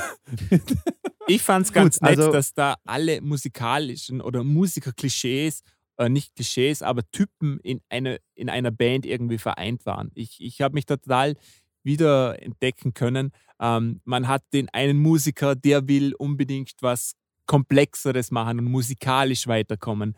Dann ist der eine dabei, der, der macht dauernd Ärger, der will sich dauernd schlägern. Da muss man immer aufpassen auf den Typ. Dann sind die anderen nach. Wisst ihr, habt ihr das auch so mitgekriegt? Ja, aber ich, ich- ich weiß nicht, das, das nimmt mich nicht mit, so Musiker-Klischees. Also, das, Aber der, der, ja, aber, ja, krieg- eben. Und dann, dann wurden aber diese Musikerklischees nicht wirklich behandelt. Die kamen irgendwie so einmal kurz auf, fertig. So, so, Die so. gingen den Ja, ganzen hat, durch, da- Markus. Na, aber da, dann fängt der Saxophonist an, einmal so irgendwann rüber improvisieren und dann sagt ihm da der Magic Lips oder wie er heißt, so quasi, it's, it's, it ain't jazz. Äh, und dann macht er es nicht mehr. ja, genau, weil er es ihm gesagt hat. Äh, so, äh, äh, hä? aber kennst du das nicht? Du, du, du spielst in einer Band und versuchst. Storyline. Storyline. Das muss sich da. Ach, ich verstehe nicht. Na, na, ich, ich, ich, der ganze Film ist für mich so ach, unschlüssig Also, also ich glaube, es, ich glaube, es ging, es ging, glaube ich, mehr darum, dass man aus einer Situation, wo jeder sagen würde, wie du, das ist Schwachsinn, äh, was versucht, was Neues zu kreieren und äh, es, ich glaube, der Film wollte es einfach zeigen, ja, schau, sie, sie wären auf dem Weg gewesen, wo Potenzial da gewesen wäre, um äh, so eine Soulband aus Irland auch wirklich gut funktionieren lassen zu können. Aber, es die hat haben halt nicht geklappt. gespielt. Aber das es war noch nicht einmal eine Band. ja, Die eben. hatten nicht einmal eigene Musik. ja, aber Beatles waren auch zuerst Coverband und dann haben sie ihre eigenen Sachen gemacht. Ich wollte nur sagen, ich wollte nur sagen, Jesus! Oh, Jesus.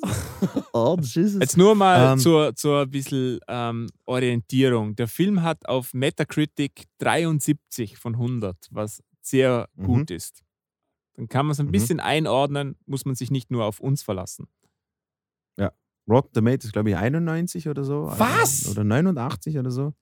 Ja, vielleicht ist der, der Film einfach zu kompliziert gewesen, Markus. Kann, kann sein. Jesus. Und dann kommt dieser pädophile Trompeter daher und pudert den ganzen jungen Mädchen. Ja, eben, Ja, ein typischer ah. Musiker. Mann. ja? Ein typischer katholischer Ire halt. Ja, genau. ähm, der Film Gott geht send 118 Minuten und das Wort Fuck kommt Ja. 169 Mal vor. Und ich finde das Ja. großartig. Alle sind so Ja, Mann. latent aggressiv und genauso sind die Leute da, glaube ich, auch wirklich von der Arbeiterklasse. Ja, das, Das ist, das ist tatsächlich das, super. das, das, das Einzige, was ich an dem Film gut fand, war dieser, also dieser, dieser irische Slang, diese, also so sprechen, Aber so stellt man sich vor, ja. wie, wie Menschen in Nordirland aus der Arbeiterklasse sprechen. Nicht Nordirland. Ah, Nord-Dublin. nicht ich habe eine. Frage. Genau. Kennt ihr dieses Bitte. Phänomen, wenn ihr einen Film anschaut und dann kommt eine Szene, wo Musik gespielt wird und dann schneidet die Kamera auf ein Instrument und dann hört man dieses Instrument lauter? Ist das so, weil man es dann sieht und man ver- connectet das im Hirn und man hört es dann lauter, einfach im Hirn? Oder ist das so, weil dann die Mischung das Instrument lauter gemacht wird? Oder ist es Ich eine glaube, sowohl als ist auch. es Mischung Ich- aus ja. beidem? Aber fällt euch glaub, das auch also- auf? Ja, klar, aber ich, ich glaube, sie wollen ja potenzieren, dass der, der, das, was, was gerade gespielt wird. Sehr interessant, das müsste müsst man mal recherchieren. Ich weiß es gar Weil nicht. ich, ich bin mir sicher, ich also ich immer weiß, dass es Filme gibt, das- wo es viel lauter ist. Da wird es wirklich lauter gemacht. Da, ist- da sticht es Ja, heraus. mhm. Aber ich kann mir nicht vorstellen, dass zum Beispiel bei diesem Film das gemacht wurde. Das glaube ich nicht. Aber dennoch ist es so, dass ich das Weiß Instrument nicht. dann Müsste mal lauter recherchieren, ob das, Ja. das einen, einen psychoakustischen Effekt hat. Vielleicht hat das. Vielleicht hörst du es nicht lauter, vielleicht hörst du dann halt drauf. Auf gut Ja, Deutsch. eben, Sonst- ich meine, es, es ist, doch wurscht, es ist nicht macht. technisch lauter, sondern in deinem Gehirn hörst du es dann lauter. Weil du siehst. Nein, nein, sie machen es auch lauter natürlich. Na, ist Also, so, so das- natürlich ist das nicht, glaube ich. Ich, Nein, nein, Also, bei, Nein, bei nein, dem nein, Film, nein, nein. bei dem Film bin ich mir jetzt auch nicht so ich, sicher. also ich weiß, dass es Filme gibt, wo es lauter gemacht wird, technisch, Ja, ja, aber bei klar. diesem Ich- Film glaube ich das nicht. Also mir ist zum Beispiel, wo sie das erste Mal dort proben äh, in- über den Billardschuppen dort, äh, ist mir so aufgefallen, also beim Bass zum Beispiel, wo sie den Bass filmen und da sieht man, äh, dass er was für Bassline spielt, dass das auch ein bisschen lauter gemacht worden Ja. ist. Also es ist mir nicht so aufgefallen, oh, schau mal, das ist, das- ich schaue jetzt auf den Bass. Oder Ja, natürlich Bass, dir nicht auf, der das Bass- ist ja Psychoakustik. Mhm. Also Ja, stimmt, ja. da, da würd, ist das auch würde mich interessieren, so ob es da was ist. gibt. Wenn jemand von euch zu Hause Psychoakustiker ist oder bei Filmern arbeitet, dann sagt uns das bitte. Aber was mich dann auch noch so aufgeregt hat, jetzt spielen, ich glaube, es sind drei Shows, die sie im ganzen Film spielen und zwischendurch kann man mal proben. Dann kommen immer die, die, dieselben fucking Songs und die dann aber auch so dreieinhalb Minuten. Ich weiß gar nicht, wie oft Mustang Sally vorkommt in dem, Lied, in, in, in, in dem Film. Ich glaube, sie spielen es drei oder vier Mal. Also ich glaube nicht. Also bei den Proben spielen sie es natürlich öfters an und dann bei Dann dem live, ersten, live kommt es zweimal vor. beim ersten Konzert kommt es. Äh, Zwei, zweimal, das weiß ich, kommt Mustang Sally vor. Okay. Und dann kommt es aber nicht irgendwie so ah, kurz angeteasert und dann kommt ein Schnitt, sondern dann kommt das Lied auch wirklich so 40, 45 Sekunden oder eineinhalb Minuten, wo Ja. du denkst, ah, für was? Ich könnte mir vorstellen, es, sind- dass es ja darum ist, Covers. Damit man die Entwicklung der Band zeigen kann, weil die Songs werden immer besser. fucking Entwicklung? die sind ja schon ein bisschen besser geworden. Mann. Ja, die werden besser vom musikalischen. Ah! Das fällt dir vielleicht nicht auf, weil du Bassist bist, aber das ist tatsächlich so. Falls uns irgendjemand zuhört, bitte schaut euch den Film an. Äh, Bitte schreibt's mir. Ich will wissen, ob ich. Habe ich das eine andere Wahrnehmung? Na- Weil der Film war echt scheiße. Marco spricht dann super Punkt an, nicht, dass der Film scheiße ist, aber schreibt uns auf musikerpodcast.gmail.com, falls ihr euch die Filme auch anschaut. Könnt ihr euch natürlich sagen, hey, ist Dino, mir Marcel, scheißegal, ob ihr die anderen Filme anschaut. Ich will wissen, ob ich der Einzige bin, der diesen Film so schlecht findet. Das gibt's ja nicht. Dass ihr, der war, also, das war für mich so klar, dass, dass, dass, dass wir den gesamtheitlich scheiße finden werden, war für mich klar. na, Wie Also- fandet ihr die Musik sonst im Film? Mittelmäßig. Ja, es war jetzt nichts Hervorragendes und so, aber ich habe ich es gefunden, es, hat, es wäre unrealistischer gewesen, hätten sie jetzt voll James Brown und Ja. JBs mäßig Funk Soul abgerockt.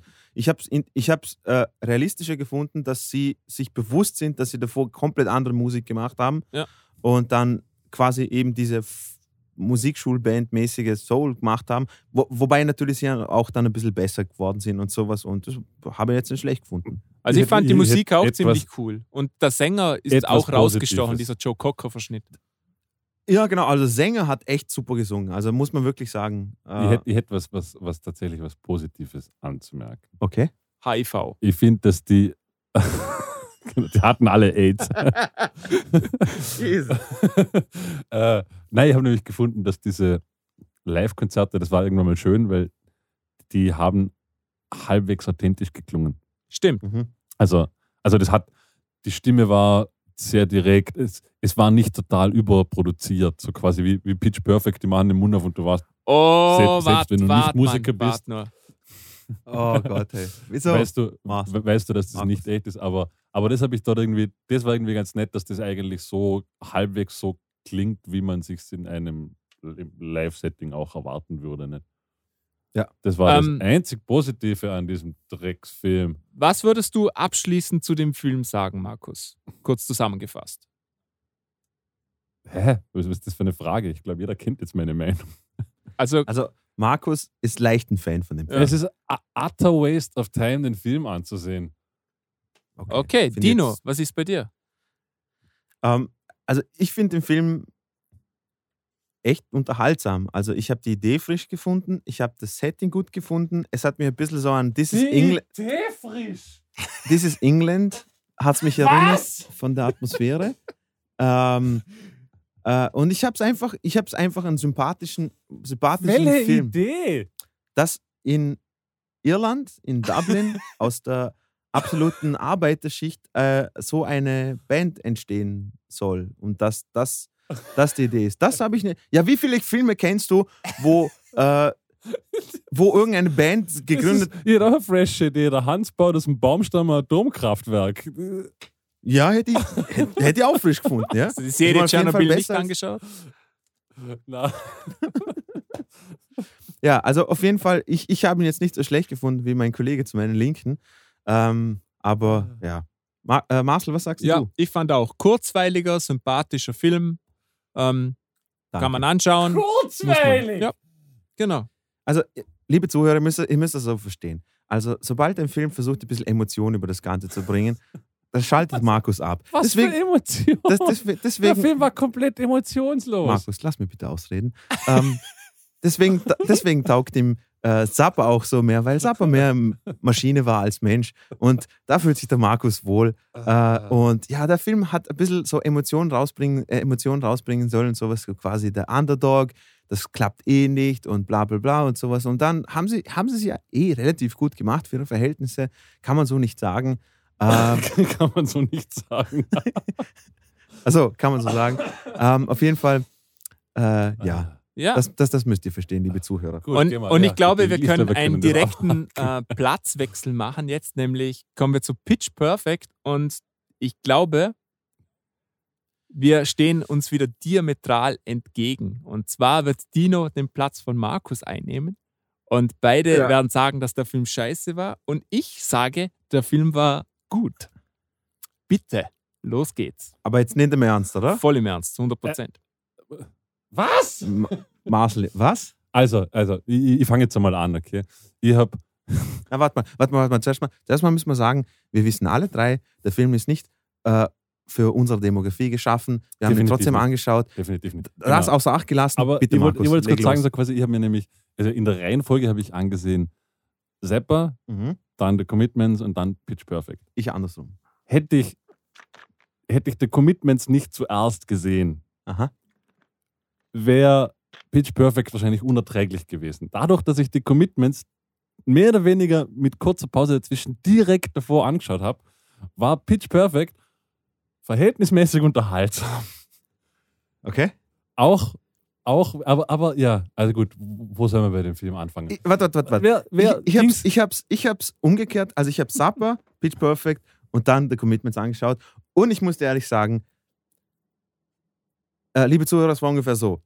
Ich fange den Film an zu schauen. Ähm, Markus hat am Vortag schon geschrieben, hey, nach vier Minuten geht er mal Genau, auf den Sack. warte, ich habe ich hab geschrieben, Leute, es ist der erste Film, der mir schon nach vier Minuten so krass auf. Also ich, selbst, selbst Highschool-Musical, so nach vier Minuten passiert in der Regel nicht einmal irgendwas. Das ist so. Mhm. Ging das dir aus? So? Dieser Film fängt an. Mit Keine- dieser, keine- mit, mit keine dieser drei Minuten. Competition. Also, Ja, liebe Leute, warte mal. Es geht um A Cappella-Gruppen, die sich zu so Wettbewerben treffen und dann so A Cappella-mäßig ihre Songs da performen. Und äh, da geht es um diese Mädelstruppe, äh, die wer, wer- Bellas, Be- Be- Be- Bellas Ja, genau, die Bellas. irgendwie Und so. Ähm, äh, und ja, der wie Film heißt, fängt Wer ist die Männergruppe? Trouble, Trouble, Troublemaker. Trouble, Troublemakers. Troublemakers. Troublemakers. Troublemakers, bitte. Ja der Wort. Ähm, auf jeden Fall, erste Szene, die Troublemakers performen und äh, Adam, wie heißt der Schauspieler? Adam, Adam Devine oder Adam Devine oder ich weiß es nicht. Auf jeden Fall, ich, bin, ich, ich liebe den Typen, weil er in Workaholics mitgespielt hat und Workaholics ist so eine geile Serie. In dem Film, ich hasse ihn. Ich hasse ihn, wie er da so, deswegen hasse ich auch Musicals. Markus, da sind wir ja d'accord, oder? Diese übertriebene Scheiße, yeah, bau. Und einer macht so, und alle so, boah, krass, Alter, er hat einfach eine Terz über dem gesungen, boah, voll krass, Alter. Auf jeden Fall, die performen die Scheiße aus dem Song raus und jetzt kommen die Mädels, jetzt kommen die Protagonisten. Und die Anführerin kotzt einfach so äh, theatralisch, aber so richtig Monty Python-mäßig, so man sieht, wie es aus, Danke, danke. aus, aus dem ich- Schlauch ich rauskommt. muss, Tina, ich muss, ich muss mich mit dir ein bisschen mit ja, aufregen. So. ja. Was? Wieso müssen in diesen amerikanischen Schle kotzen? Was? Wieso müssen die immer kotzen? Und wenn sie kotzen, müssen die so einem Strahl kotzen, der Ja, genau. 35 Meter lang ist. Und das, dass die da kotzt, trägt überhaupt nichts zur Story bei. Sie hätten sich das Kotzen einfach schenken können. Na, aber wieso, wieso, na, wieso, wieso nicht einfach, einfach mal, wie, wie ein normaler Mensch kotzt, einfach nur so, bläh, einfach so ein, Na, aber- auf dem Boden. Nein, sie müssen so Velociraptor-mäßig, hey Marcel, du kannst, ich- mir ist gerade aufgefallen, du kannst gerade Pause machen, geh, geh ein Bier holen. Wir, wir machen das Ich jetzt gehe schon. mal urinieren währenddessen. ja, Mann, wir, Dann- wir, wir gehen in ein Autopilot. Ja, und, und dann so ein 5-Meter-Strahl, als ob die einen Mageninhalt von 500 Kubikliter Wasser hätte. Also Genau. das, das geht ja gar nicht. Genau. Aber es hat mich so genervt, weil das ist so un. Das Kotzen hat. Das hätten sie einfach weglassen. Warum war das überhaupt da? Zu welchem Zweck? Einfach nur zum zeigen, dass sie, dass, dass Zum- das quasi, Zum, Äh, zum billige 14-jährigen Humor befriedigen? Genau. also, das passiert in ersten drei Minuten. Dann, was mich sofort auch aufgeregt hat, diese zwei Juroren. Also Ja. Elizabeth Banks und ich habe vergessen, wie der andere Typ heißt, aber auf jeden Fall, es ist so, kennt ihr das, wenn ihr irgendetwas, wenn ihr, wenn ihr was anschaut und ihr seht einen Charakter und ihr denkt euch, Es Boah, ist so krass. Warte mal, plakativ, ja. aber auf 200, so quasi, der Typ ist nur geschaffen worden, weil du ganz genau weißt, okay, er ist frauenfeindlich, okay, er redet unsere Protagonistinnen schlecht und so und, und er ist voll der Fan von den Troublemakers. Okay, passt. Und der Typ hat mich auch schon genervt. Es Dann, hat, mir, da, da, es hat mir alles genervt an dem Setting. Erstens. Abgesehen davon, dass das unfassbar ein Verhältnis, ein unfassbar sexistischer Film ist in Wirklichkeit. Also Ja. so, ich war echt ein bisschen schockiert. also ein bisschen. äh, was da so von sich gegeben wird, zeitweise. Dann, bei, abgesehen davon, dass ein A Cappella-Contest keine Sau interessieren würde, lassen wir mal dahingestellt. Ich gebe Dann- Pentatonix die Schuld an allen. Ja, dann, dann, dann, dann diese zwei Kommentatoren, die, denen sie nicht einmal, wenn ich schon behaupte, dass das irgendjemand kommentieren würde und sich irgendjemand diese Kommentatoren ansehen würde, dann setze ich sie da wenigstens irgendwo hin, wo es ausschaut wie dort, wo ein Kommentator sitzt und gebe ihm einen fucking Kopfhörer. Und setze nicht irgendwie so einfach an den Tisch. Nein, nein, die die, sitzen, die sitzen wie so Football-Kommentatoren in der Booth oben ja, aber und, und kommentieren. Aber vor allem, ein Kommentator hat ja die, die Funktion, dass wenn jemand da nicht live dabei ist, dass er kommentiert, was gerade passiert und so hin und her, sondern die reden rein, sagen, die haben das Scheiße gesungen und oh, sie machen immer nur die alte Scheiße. Das wird doch niemand machen. Äh, das ist- stell, dir vor, stell dir vor, Deutschland, Österreich spielt Fußball und sowas und der österreichische Kommentator denkt sich die ganze Zeit, yeah, geil, scheiß, scheiß auf die Deutschen, Österreich, Österreich, was? Es wird dann, Ja, dann, dann äh, wird es auch sagen, nein, du hast deinen Job verfehlt. Als Kommentator, aber gut. egal. Gut, Okay, Okay, gut, ruhig, okay. Gut. Wa- Warte, machen wir weiter. Immer noch besser als die Commitments, aber das kann man Okay. streiten. Ähm, versuchen wir mal die Storyline zu elaborieren. Eben, eben, jetzt geht es ja weiter. Also, bis jetzt, äh, man sieht Ausschnitt, die, die Bellas singen, die Troublemakers singen, die Troublemakers gewinnen, äh, die eine kotzt auf dem Boden. Cool. Schnitt, jetzt kommt das College. Und jetzt kommt unsere Protagonistin, die Becker. Okay, gespielt von Anna Kendrick. Und bevor das, du die ganzen Namen. bevor das Ganze angefangen hat, College-Setting habe ich gesehen, man zeigt diese typischen Schnitte, oh, schau mal, da sind die Hippies, oh, schau mal, da sind die nerdigen Typen, ah, schau mal, da sind... Und ich habe, in meinem Kopf habe ich gedacht so, cue the typische Stereotyp Edgy Girl, wo Ja. niemand mag, aber sie ist ja voll die krasse und da kommt sie. Und sie schaut aus wie eine Mischung aus äh, Hot Topic eingekauft und Edgelord, Emo, fuck, aber sie ist ein DJ. ja. Sie ist ein ist irgendwie so- DJ. Man sieht die Anführungsstriche nicht, die ich gerade hier in der Luft mache wie ein Dummer, aber sie ist genauso viel DJ wie David Guetta, okay? Ja, Ein vor, allem, DJ ist. vor, vor, vor allem eben, weil sie wird so am Anfang recht, recht klar als, soll man sagen, als DJ porträtiert. Genau. Also es ist recht klar, dass sie offensichtlich eigentlich DJ werden will. Und ich glaube, sie will dann auch nach, L.A. gehen oder so, wie ihr Vater oder nicht Vater, also war mir das ziemlich wurscht. Sagt ja dann so quasi, sie soll doch mal ein Jahr am College bleiben und dann kann sie Nein, nein, da- genau. Jetzt kommt der Vater von ihr und sagt so: Okay, mach bei irgendeinem Club mit für ein Jahr und ich will, dass du dich engagierst. Und wenn du das machst, dann zahle ich dir irgendwo, dass Genau, du nach, da, dass du dann nach, kannst du quasi aus dem College droppen, wenn wenn du genau, noch und nach. Los Angeles gehen und da kannst du Wiki Wiki DJ machen und sowas. Aber das finde ich das Lustige, weil, weil, weil sie eben so als, als, als DJ verkauft wird und dann ist sie auf einmal ur die gute A Cappella-Sängerin und hat mit DJ überhaupt nichts mehr zu tun. Also das ist so, genau. what? what? Okay.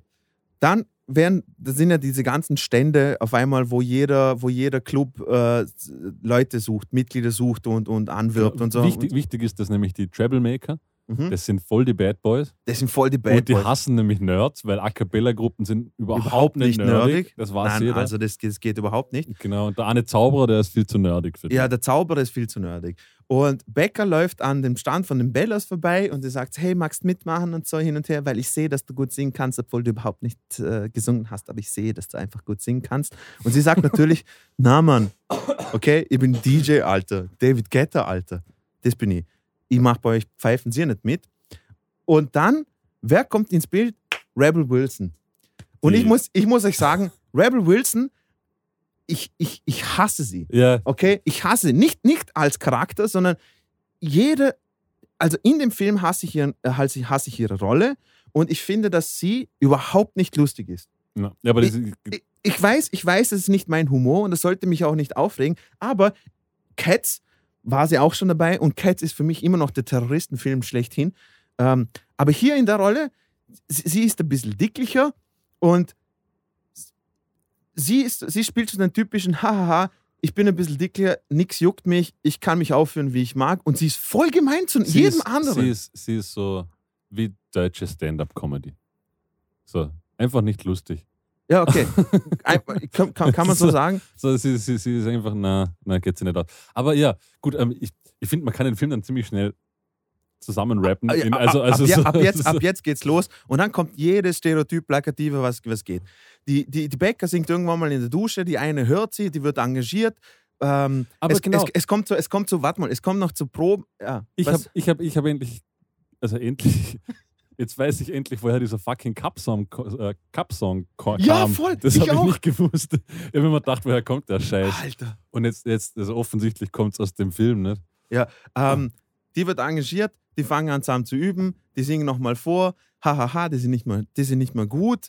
Äh, und dann, jetzt kommt der, der, der, der krasse, also es muss ja natürlich auch eine Love Story geben. So, der Typ, ähm, der quasi die, die, die, die Liebesbeziehung äh, da von, von ihr spielen soll und sowas, voll der nette Typ. Sie weist natürlich ab, weil sie ist voll edgy und sie braucht niemanden. Hahaha. Er wird von Troublemakers aber engagiert und so hin und her. Und jetzt gibt er, es gibt die allerhöchste Regel bei den Bellas, du darfst keine sexuellen Beziehungen haben mit jemandem aus den, von, den, von den Troublemakers. Also was passiert? Sie, äh, äh, äh, ähm, sie haben eine fette Party, wo die ganzen coolen A Cappella-Gruppen dort dabei sind und sowas und sie feiern und sowas und singen und alle sind sie übertrieben fröhlich drauf und sowas. Und was passiert? Ein paar Ficken mit den, von den Troublemakers, die werden auf der Stelle gefeuert, auf der Stelle gefeuert. Becker hat da natürlich noch nichts gemacht, weil sie ist natürlich edgy, sie darf das nicht. Sie kann machen, was sie will. Bam! Okay, dann üben sie weiter, dann kommt der, machen sie wieder bei so einem Wettbewerb nicht, oder? Ja, Irgendwann- das, das sind ja nur aus der irgendwelche so Vorausscheidungen. Dann Genau, da Vorausscheidungen. Und da gewinnen sie wieder nicht, aber durch eine technische, äh, durch einen technischen Fehler, nicht äh, technisch, sondern also quasi ein Foul, was eine Gruppe da, A Cappella-Gruppe gemacht hat, weil der Typ in der Highschool war, sind sie dann ins Finale gekommen. Und jetzt fängt der Streit an. Becker will nämlich, dass sie ihre Setliste updaten mit ein bisschen moderneren Songs, so wie David Guetta. Und jetzt die Ober, die Ober, äh, die Oberblondine da, die, die, die Anführerin von denen, mag das natürlich überhaupt nicht. Und das ist das, das Schlimmste an dem Film, muss ich wirklich sagen, ist diese ganzen A cappella Puns. Diese Hey Eka Bitches oder AK Excuse Me oder AK What? Weißt du, anstatt A cappella AK Bitches und AKDs und oh mein Gott. Jetzt mal, wenn sie das gesagt hat, ich so, bitte, irgendjemand, ramm mir doch irgendeinen Schlüssel in den Hals, Mann. Sie soll doch die Fresse Also ich habe halten. ich hab den ganzen. äh, Ich hab, wir, haben Alter. ja, wir, wir haben ja irgendwie gewusst, auf was wir uns einlassen. Nicht? Drum, drum war das für mich so. Die Storyline ist natürlich von vorne bis hinten absolut durchsichtig. Also es ist ja vollkommen, es ist eigentlich von, von Minute drei weg ziemlich klar, was, was, Na, was passieren wird. Das Problem ist, das Problem ist, ich weiß, dass es mir egal sein sollte, aber ich reg mich dann so auf. Äh, Marcel, bist du auch noch da? Na, Marcel, das. Ich lausche voller Interesse. ah, ja. Ah, Okay, okay. Marcel, du, du, du, wenn du, wenn du dich einmischen magst, okay, du sagst, okay, aber bitte lass den Tornado Also- schnell vorbeifahren. Auf jeden Fall, ich weiß, dass, ich, dass, dass mir das scheißegal sein sollte, aber ich reg mich so auf, weil ich mir denke, hey Leute, ich weiß, das Zielpublikum sind irgendwie so 10, 11, 12-Jährigen und unsere Ex-Freundinnen irgendwie komischerweise. und auf jeden Fall, äh, ich denke mir so, okay, das ist nicht mal, ich bin nicht das Zielpublikum, aber trotzdem, da, da sind doch Leute dahinter die, und die schreiben doch die, die, die Story zusammen und denken sich, hey, was was voll lustig sind, weil sie A Cappella-Gruppen sind, bauen wir so AK und dann hauen sie irgendein Wort rein und das ist der Joke dran, weil sie A Cappella-Gruppen sind, sie reden nur A Cappella und ich denke mir, fuck, halt die Fresse, Mann. Halt doch also, einfach Also, ich habe es tatsächlich nicht so. Also, wie gesagt, dadurch, dass ich gewusst habe, auf was ich mich einlasse, und es ist ja klar, für welches Zielpublikum dieser Film geschrieben wurde, ähm, habe ich nicht, das hat mir jetzt nicht so gewohnt. Das So. war halt eher so, ja. So, ähm, komm, komm, komm, kommen wir- kommen wir- kommen wir zum Schlimmsten, okay? Äh, abgesehen von den ganzen A Dino, dein Cappella-Parts. Lied. Dein Lied. Es kommt die Szene vor, der, der, der, die, die, die, die Liebesbeziehung von der Becker ist äh, voll der Film-Nerd und sie nicht. Logisch. Okay. ähm, und dann zeigt er den Film Breakfast Club. Welcher, welcher Song kommt am Ende von Breakfast Club vor? Don't You Forget About Me von Simple Minds, okay? Und wo die Szene kommt, ich denke mir, bitte Gott, falls es dich gibt, bitte lass sie nicht eine A Cappella-Version von dem Song singen. Und was passiert, Amanakoyim? Sie singen am Schluss Also, eine, muss, singen eine das- A Cappella-Version von Simple Minds. Don't You Forget About Me. dass Und jeder weiß, dass jeder weiß, also jeder, jeder mit gesundem Menschenverstand weiß, dass Don't You Forget About Me eines von Dinos absoluten Lieblingsliedern ist. Meine ich jetzt ernst, by the way. Ich liebe den Song. Eben, Ich liebe den Song. Und Aber der ich Song hab- ist doch ich geil. Hab, ich habe ich hab den Film gesehen und es kam genau die Szene und ich, hab, ich war ja so, ah, scheiße, Dino. so, ah, fuck. Aber Markus, glaubst du Glaubst du ich, ich, ich, bin, ich, bin, ich war im Film am Schauen, ich habe mir gedacht, bitte lass keine A Cappella von dem Scheiß. Und natürlich, was beim Film passieren soll, ähm, sie zerstreiten sich alle, sie zerstreitet sich mit ihm, sie, sie zerstreitet sich mit der Gruppe, dann kommen sie aber drauf, hey, sie hat eigentlich schon die coolen Ideen und so, hey, voll cool, bauen wir David Kette ein und so, No Diggity und so, ein Scheißdreck bauen wir ein in unsere Setliste. Zack, boom, sie kommen ins Finale, der, der, der Adam Devine von den Troublemakers haut ab und sowas. Jetzt kommt der coole Zaubernerd da rein und sowas und die denken sich, boah, voll cool, der hat ja auch voll cool singen können, okay? Und dann spielen sie, singen sie im Finale vor und was singen sie? Fucking Simple Minds, Don't You Forget About Me. Und das singt sie ihm gegenüber so quasi, hey, wir haben zusammen diesen Film angeschaut, der war voll cool, hey? Und jetzt singt er den Song zu und er so, boah, voll cool, magst du mit mir schmusen? Und das. Alter, Jesus Christ, Mann. Fick den Film in den Arsch, Alter. Und, und vor allem. Vor ja, und dann kommen sie zusammen und das Geilste ist am Schluss. Die machen ja im nächsten Jahr wieder Auditions für neue Mitglieder und auf einmal ist jetzt Becker die voll coole. Ja, Mann. Ja, Mann, jetzt sind die Bellas die absolut coolsten. Jetzt sind sie quasi die neuen Troublemakers, wo mir dann denke, das war doch der Feind. Das war doch etabliert, dass das der Feind sein sollte. Also die sind die Schlechten. Die sind die, so, wo viel zu cool sind für die ganzen Nerds, Alter. Wenn du früher im Gymnasium rumgelaufen bist und irgendwie so bub, dub, dub, dub, du, ist einer vorbeigekommen, hat einen auf die Fresse gegeben, hat gesagt, verpiss dich, du Penner. Ich weiß nicht, was ist das für eine, was ist das für eine Realität? Tino neu einpegeln, er hat wieder seine Wut. Nein, ich schwöre, aber, aber was ist das für eine realitätsentfremdete Scheiße, Alter Mann, okay? Und ich verstehe, also man soll sich sympathisieren mit den bla bla bla, mit den Underdogs, aber das sind keine Underdogs, okay? Bis auf die Rebel Wilson sind alle super scharf, Alter, okay? Und das, das muss. Alter. Und auf jeden Fall, Film endet, ja, jetzt sind sie die coolen und so. Und dann sagt sie noch am Schluss, also, hey, what you got, Nerds?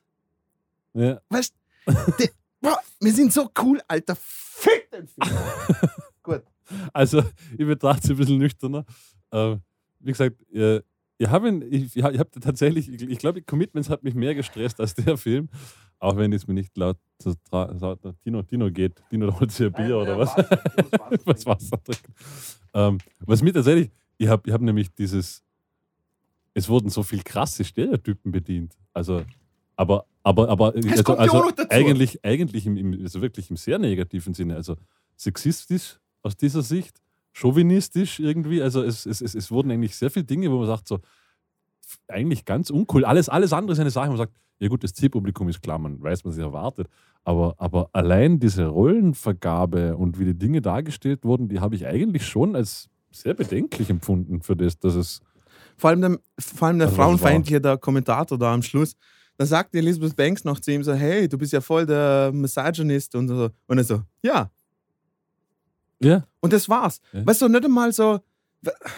Marcel, bist du eigentlich auch noch bei uns? Magst ja, mal, ich, ich, ich finde es ganz lustig. Sagen? Ich habe nämlich genau Punkte aufgeschrieben, die zu 180 Grad in die andere Richtung für euch geben. Von einem okay, Punkten bitte. Ja. Spannend. Okay. Aber, aber Marcel, wie, äh, hast du das, also die Dinge, die ich jetzt gerade angesprochen habe, so, so mit diesen Stereotypen ja. und diesem Sexismus. Da habe ich genau das Gegenteil das, aufgeschrieben. Was? Ja, wirklich. Ich finde, also, also ganz banal, aber auch die Sache, also quasi, die, die Mädels fahren in ihrem Bus und sie sind ein bisschen zu blöd zum Tanken und so und dann müssen sie bei den Männern mitfahren, weil die haben viel einen größeren Bus und das sind, also das sind so eigentlich Dinge, die mich urgestresst haben, weil man dachte, so was soll der Scheiß. Okay, interessant. Also das ja. ist so komplett unnötig. Okay, uh, so, also Ma Ma ja. Marcel, also mein, mein, mein, Puls ist auf 200. ähm, äh, Merkt man kaum. Erzähl mal, du, was du so gut findest, damit ich runterkomme oder auch nicht. Ja, also mir hat der Film eigentlich ziemlich gut gefallen. Ähm, ich glaube, der größte Punkt, wieso es bei euch nicht funktioniert hat, ist der, ich, der Film nimmt sich selber überhaupt nicht ernst. Was? Und ich, und ich glaube, ihr seht das anders. Genau, das ist, glaube ich, schon der entscheidende Punkt. Aber, der Film aber nimmt das, sich das, selber das, nicht ernst. Das, ist sehr interessant, sehr interessant. Wie kommst du zu der Annahme, dass der Film sich selber ähm, nicht ernst nimmt? Weil, weil immer wieder ähm, Aussagen von den Charakteren kommen, dass dieses A Cappella-Zeug ja eigentlich ähm, zum Beispiel dieser, wie heißt der Bumper oder dieser Typ, der, der Chefs von den Troublemakers, ja, der wird ja dann, der, Divine, ja, der steigt am Ende aus, weil er angeworben wird von John Mayer. Und dann macht er so Ansagen wie, ja, es ist eh klar, da gehe ich da, weil halt, das, das kommt immer raus, ich kann es nicht mehr Wort für Wort sagen, aber es kommt definitiv raus, dass der Film sich selber überhaupt nicht ernst nimmt. Und das, Das war ein sehr, also Äh, Entschuldigung, Herr Kollege, aber das war ein sehr schlechtes Beispiel und äh, äh, der Rest vom Film, also ich, ich, ich bin jetzt gerade wirklich krass am Nachdenken gewesen, wo eine Ich auch. Szene kommt, vor, vorkommt, wo sich, wo sich der Film nicht ernst nimmt. Die, die Chefin von den Bellas ist ja die Personifikation von einem Charakter, der das überernst nimmt. nee, also aber der Film voll ernst. nimmt sich nicht ernst. Der Film selber nimmt sich nicht ernst. Das Äh, ist bi- einfach alles total übertrieben und das weiß der Film auch. Also, ich mit meiner Expertise musste einfach Nein sagen. okay. Also ein- einigen wir uns drauf, you say tomato, I say du hast, Potato. du, du hast nicht recht. Ja. Äh, bitte, Marcel, mach mal weiter. Für, für weiter ausmachen. Und, und ich glaube, das ist der wichtigste Punkt schon, weil dann ändert sich alles so ein bisschen. Ähm, diese Klischees, ich finde, dass der Film eigentlich relativ wenige Klischees hat oder, oder sogar gezielt von Klischees abweicht. D dieser, Was? Ja, wirklich. Ich habe hab noch selten so einen klischeebehafteten Film gesehen Schon. wie den. Das, das, ich habe das Gefühl, an jeder Ecke haften 15 Klischees bei Wo- dem Film. Wo, Marcel, sag, sag doch mal irgendwelche Beispiele zu dem. Du, du, du, haust, du haust damit Aussagen raus. Wo? Welche Szene ist jetzt Ja, so, aufgefallen? pass auf, jetzt aber, ja, bitte. ja. Es ist Genau. immer schwer, sowas zu konkretisieren. Aber ähm, ja, Ja, weil es nicht da genau. ist. also zum Beispiel. Verschwörungstheorie, ha? Nee, ja, genau. Ja, QAnon. ähm, ja, ich- also wie soll ich sagen? Ähm, ich, ich, es gibt so viele Beispiele, aber ich kann jetzt nichts konkret sagen, wirklich. Geil. Aber ich finde, Okay. ja, das ist tatsächlich, tatsächlich wahr. Ja, Ähm, ich ich habe ich hab das Gefühl, du, du, du könntest mir ein x-beliebiges Bild aus dem Film zeigen und ich könnte mindestens fünf Stereotypen oder Vorurteile dort ziehen. Okay, Also, da- ja, darauf- das, also, das stimmt. ich- Da, natürlich hat der auch Klischees, selbstverständlich. Also Aber ich, ich, finde, Einzige, im, was im Vergleich zu sonstigen Filmen, zu dem, die zu dem Typ gehören, wie zum Beispiel Glee oder so, ist das deutlich weniger klischeebehaftet. Also, also wo, wo ich dir, wo ich dir äh, leider Gottes ein bisschen recht geben muss, ist, ist, ist zum Beispiel die, die Troublemakers äh, sie werden nicht porträtiert als die so quasi über Die über Bösen, hübschen, genau. was weiß ich was, äh, überhübschen und sowas hin und her. Er ist einfach nur ein Vollidiot und selbstverliebter Bastard und sowas hin und her. Da, da, da, gibt er recht, dass es, das ist nicht dieses typische Klischee, dass quasi die, die, die Highschool-Jocks oder die anderen sind halt voll die überpopulären und so hin und her. Aber der Rest vom Film, also es ist wirklich, also Ich finde, es ist also klischeehaft. Oder zum Beispiel der. Vater. Der Vater ist überhaupt auch nicht kein Klischee-Charakter. Er ist nämlich ein besorgter Vater, aber er ist nicht so ein Vater, wie sonst im Film wäre, dass er herkommt und sagt, hey, Ja, das ist total schlecht, du Einer. musst jetzt lernen, du musst einen guten Job Wow. machen, sondern, sondern er argumentiert eigentlich relativ vernünftig und ist auch ein besonderer Charakter. So meine ich das. Wisst ihr, wie ich meine? Ja. Könnt ihr das nachvollziehen? Ja, das ist, das, ist, das, ist, das ist tatsächlich der einzige Charakter, der mir einfällt, auf den das irgendwie ein wenig stimmt. Und er hat ja, er hat ja auch ungefähr, keine Ahnung, zehn Sätze im ganzen Film zu sagen. Ja, nicht einmal das, aber in so, in so, in so einem scheiß Disney-Piss-Musical-Film kann ja auch kein Vater vorkommen, wo voll der Alki-Junkie ist und sowas, keine Ahnung. Oh. Das, ja, und kann vorkommen, aber wäre natürlich falsch fürs Publikum. Man will, Aber- man will ja die ganzen Kinder, weißt du, die Leute, die das anschauen, sind sowieso alle so Kinder von Scheidungseltern, wo, wo, wo, wo ihre Kinder ins Kino stecken, um sich den Scheiß da anschauen, damit sie immer nicht eineinhalb Stunden daheim sein müssen mit ihren Scheißkindern, Alter. Wieder soll das Das- Papiertaschen zum Reinatmen bringen. Fuck, Alter, Mann. Aber Marcel, bitte führ doch, führ doch, führ doch weiter aus, was du sonst noch alles so. Auch zum Beispiel, ihr habt ja die Szene angebracht, wo, wo einer sagt, äh, wo diese Kommentatoren sind und sie sagt dann, ja, du bist ein Misogynist. Und, und ja, Ja. das ist für mich zum Beispiel auch ein, ein, ein Beispiel. Sie sagt ja, ja, du bist auch ein Arschloch. Und er sagt, ja, ich bin ein Arschloch. Das ist ganz klar übertrieben dargestellt. Für mich ganz eindeutig. Und, und, das revidiert dann was? Das, das nicht zeigt, dass sich der Film nicht ernst nimmt. Der weiß, was er da porträtiert. Und das ist der Unterschied, finde ich. Okay, okay, aber wenn du jetzt den Punkt sagst, der weiß, was, was er da porträtiert oder sich, er sich ernst nimmt, tut nichts mit der Sache zu, halt, hat nichts mit der Sache zu tun, dass, es, dass der Film scheiße ist, Mann. Ja. Objektiv kacke, Na, Mann. objektiv, nicht. Objektiv. Objektiv, Dino hat da nämlich relativ gute Bewertungen gekriegt. Das ist mal ein objektiver Punkt. Ja, das hat der was, du, Commitments auch. was du darüber denkst, ist subjektiv. Es stimmt, Äh, es stimmt. Okay, ähm, gut. Äh, dann ein Punkt, den Markus ausgeführt hat, nämlich ich fand es eigentlich recht gut erträglich, wie die Songs produziert waren. Ich fand sie nicht wahnsinnig ausproduziert, crazy. Also wenn ich Glee anhöre, da ist wirklich jeder Ton so krass pitch perfect geschoben, das, das tut mir schon weh. Und da fand ich es eigentlich relativ okay. What? Also, ich meine, es waren, es waren gute A Cappella-Produktionen, da steht außer Frage. Ja.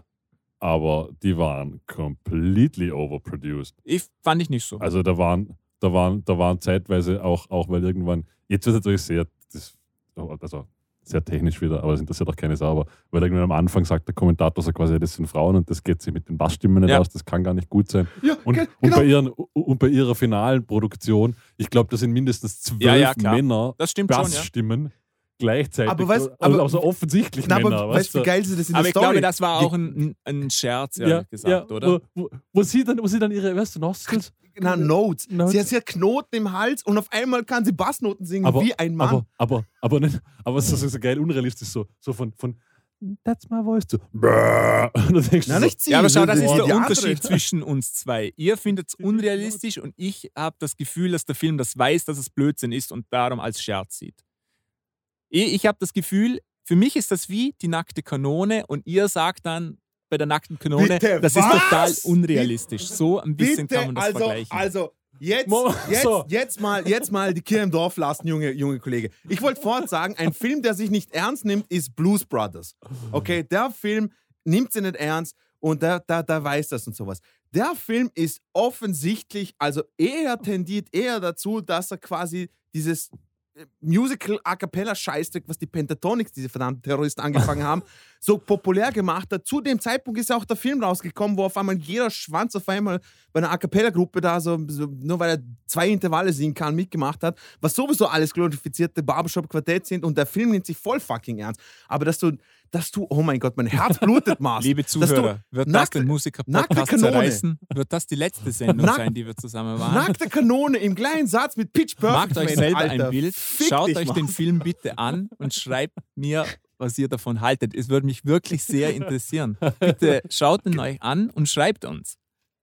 Bitte, ja, genau. Bitte schreibt uns, ob der Film wirklich sich auf der gleichen Ebene nicht ernst nimmt wie Kanone. Nee, nicht so, nicht so krass natürlich, das war nur ein Beispiel. Was ich auch zum Beispiel diese Ah. Audition-Szene mit dem Cup. Erstens Jesus. fand ich die ziemlich cool.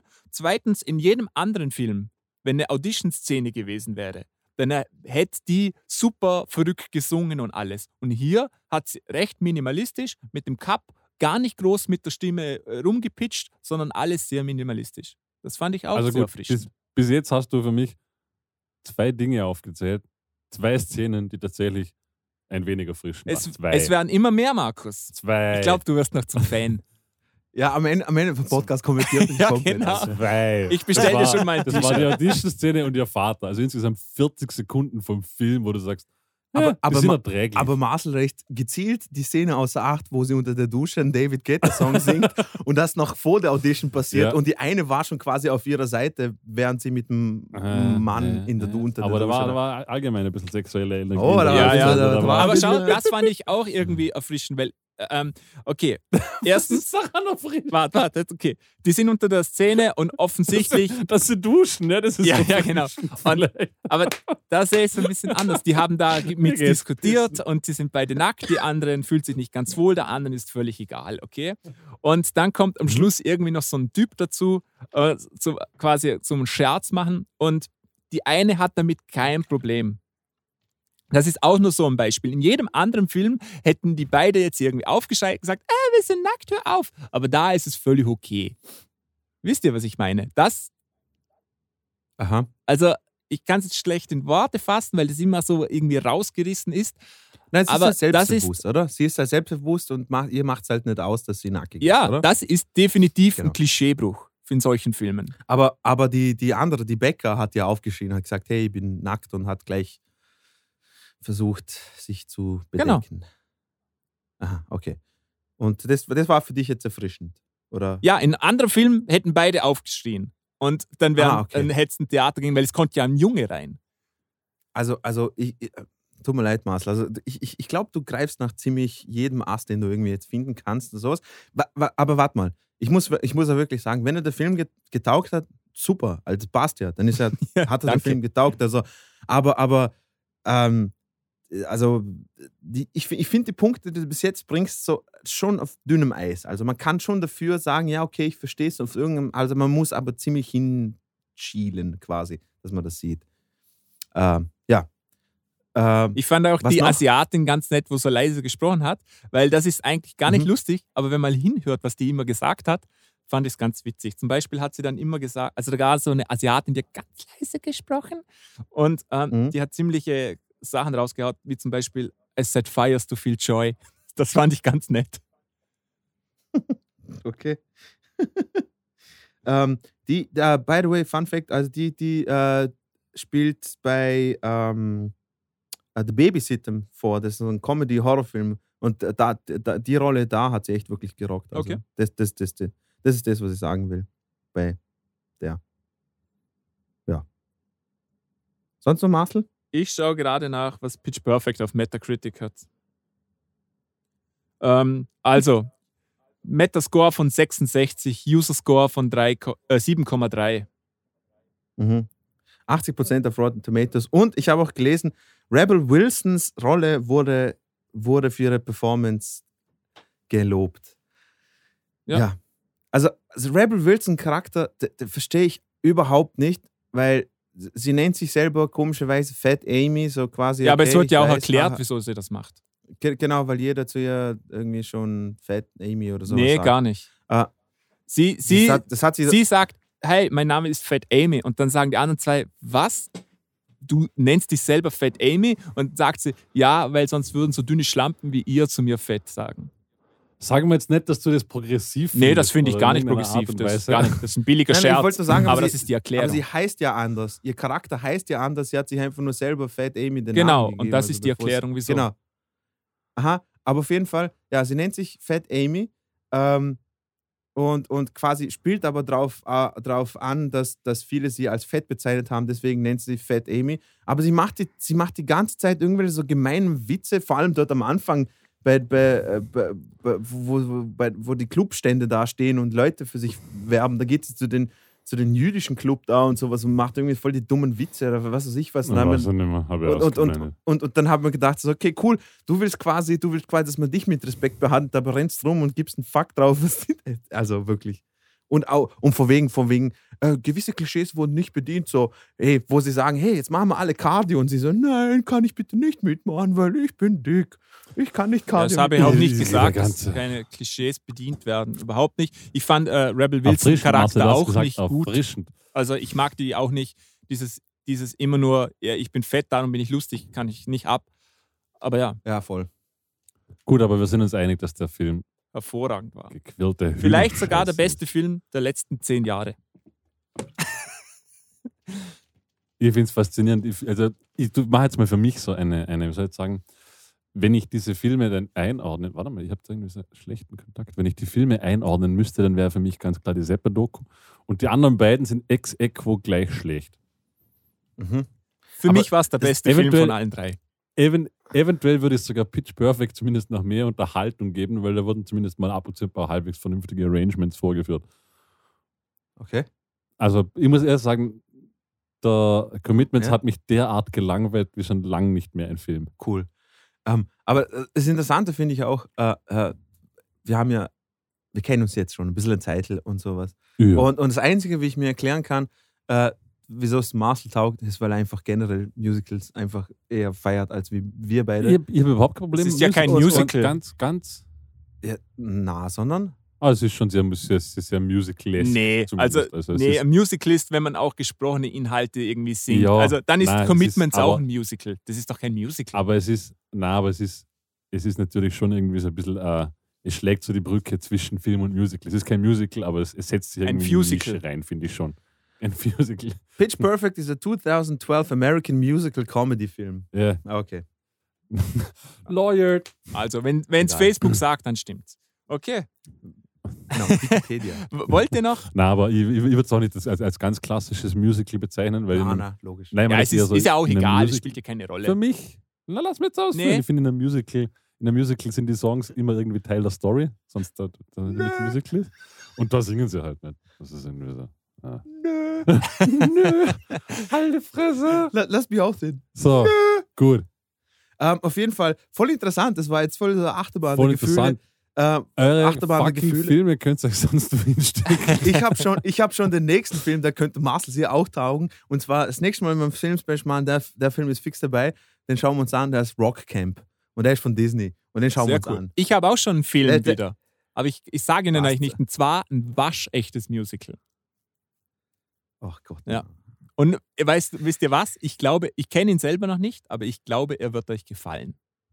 Ich weiß nicht, ob unsere Freundschaft das alles aushalten kann. Na, aber es ist ja gut. Ich habe Marcel gerade vorhin gesagt, also wenn es ihm taugt, ist ja voll geil, passt, muss. Aber, aber also ich, bin- ich, ich finde seine Argumente, ich weiß nicht, wie es dir geht, Markus, aber ich finde seine Argumente waren Marcel, ein bisschen auf, finde, auf das, dünnem Eis. das disqualifiziert dich jetzt als guter Mensch. Das ist okay, mit dem kann ich leben. es, tut mir, es tut mir leid, aber, aber es gibt einfach Grenzen, die kann ich nicht tolerieren. Wahrscheinlich wenn- Also, irgendwann in so zehn Jahren oder so, sein, wenn ich ja, mal so ein Massenmörder bin und, und so im Gefängnis sitze und man weiß, ich habe hab Menschen gegessen und dann wird die Doku gedreht und dann sitzt Markus so vor der Kamera und dann sagt, ja, ich hat eigentlich Ich alles damit gewusst. angefangen, also Pitch Perfect gut fand. Ich glaube, von da an war mir klar, dass er Babys gewusst. isst. Okay. ähm, ja, an der Stelle, also würde ich sagen, liebe Zuhörer, falls ihr einen der drei Filme oder alle drei Filme gesehen habt und ihr eure Meinung uns kundtun wollt, dann schreibt uns unter Musiker, äh, musikerpodcast at gmail.com. Musical-Podcast. Genau, eben, ja, ich Ein komme freudscher Versprecher, den ich, ich komm von dem Film nicht runter. musikerpodcast at gmail.com und, und schreibt uns, vielleicht sind ja ich und Markus wirklich so äh, Absolute Genies. äh, absolute Vollidioten für das, dass man Pitch Perfect äh, Ja, bitte schaut Pitch Perfect und schreibt uns. Ich fand den Film Acker awesome. Bitte, ich will es wissen, wie ihr ihn findet. Fresse. Oh mein Gott, Acker, halt die Du bist so ein. Boah, Alter. Ma Marcel well played. Also Chapeau. Aka awesome. Du Wichser, Mann. Okay, gut. Aber auf jeden Fall, was, was, was haben wir heute gelernt, Jungs? Okay, Marcel hat, Nichts. Wir haben absolut nichts gelernt. Marcel hat einen neuen Triggerpunkt für mich gefunden, okay? Das Schöne ist, Wir es gibt noch zwei weitere. Teile. Und ich glaube, die werden uns Ja. auch noch über die Füße laufen. Oder vor die Füße Ja. oder wo, wie auch immer. ähm, Jesus. gut, also ich, Ah. es war jetzt fein, ich bin jetzt wach. Also Ja. ich habe mich schön aufgeregt. Ähm, ja, wie gesagt, schreibt uns. Äh, dann hätten wir gesagt, ja, lasst uns für heute. Es war schön. Na, schön war es. Es war schön. Na, es war schön, euch zu sehen, gesehen zu haben. Und, und ich muss auch wirklich sagen, heute ist Valentinstag und ich muss einfach sagen, ich habe euch lieb, Jungs. ja, Wir haben das- dich auch Du lieb. bist okay. Einfach, heute- heute ist Valentinstag. So viel, so viel Gefühle möchte ich bitte nicht äußern müssen. Ich fühle mich, ich da ein weiß- wenig- ich fühle mich da ein wenig gedrängt. Ey, eben, ja, ich weiß, du, du, du bist äh, ein emotio- emotionaler Stein. Macht dir nichts. Vielleicht findest du irgendeinen Einen anderen Stein. einen anderen Roboter, den du, den du cool findest. Vielleicht einen Toaster oder Hey, was, habt ihr die, die Roboter von Boston Dynamics gesehen, die tanzen? ja, Hey, das ist krass beeindruckend, Mann. Crazy, crazy shit. Traurig Ja, ist, dass, äh, also- die, dass der Hunderoboter einfach besser tanzt wie ich. Das, das macht mich total traurig, Mann. Es tanzen alle Ja. Roboter besser. Es ist ich. so du schlimm. der Staubsaugerroboter kann besser tanzen. als ich. Ja, Ja, oh äh, Skynet, Skynet kommt und sie werden gewinnen, die Maschinen werden Ah. gewinnen. Ja, gut. Das ist dann was für eine andere Episode. Genau. Ähm, das war's. Äh, schönen Sonntag euch. Also Ich weiß nicht, was mit Tag da rauskommt, aber auf jeden Fall einen schönen Tag wünschen wir euch. Und äh, ja, das war's von unserer Seite. Tschüss. Genau. Tschüss, Gott sei mit euch.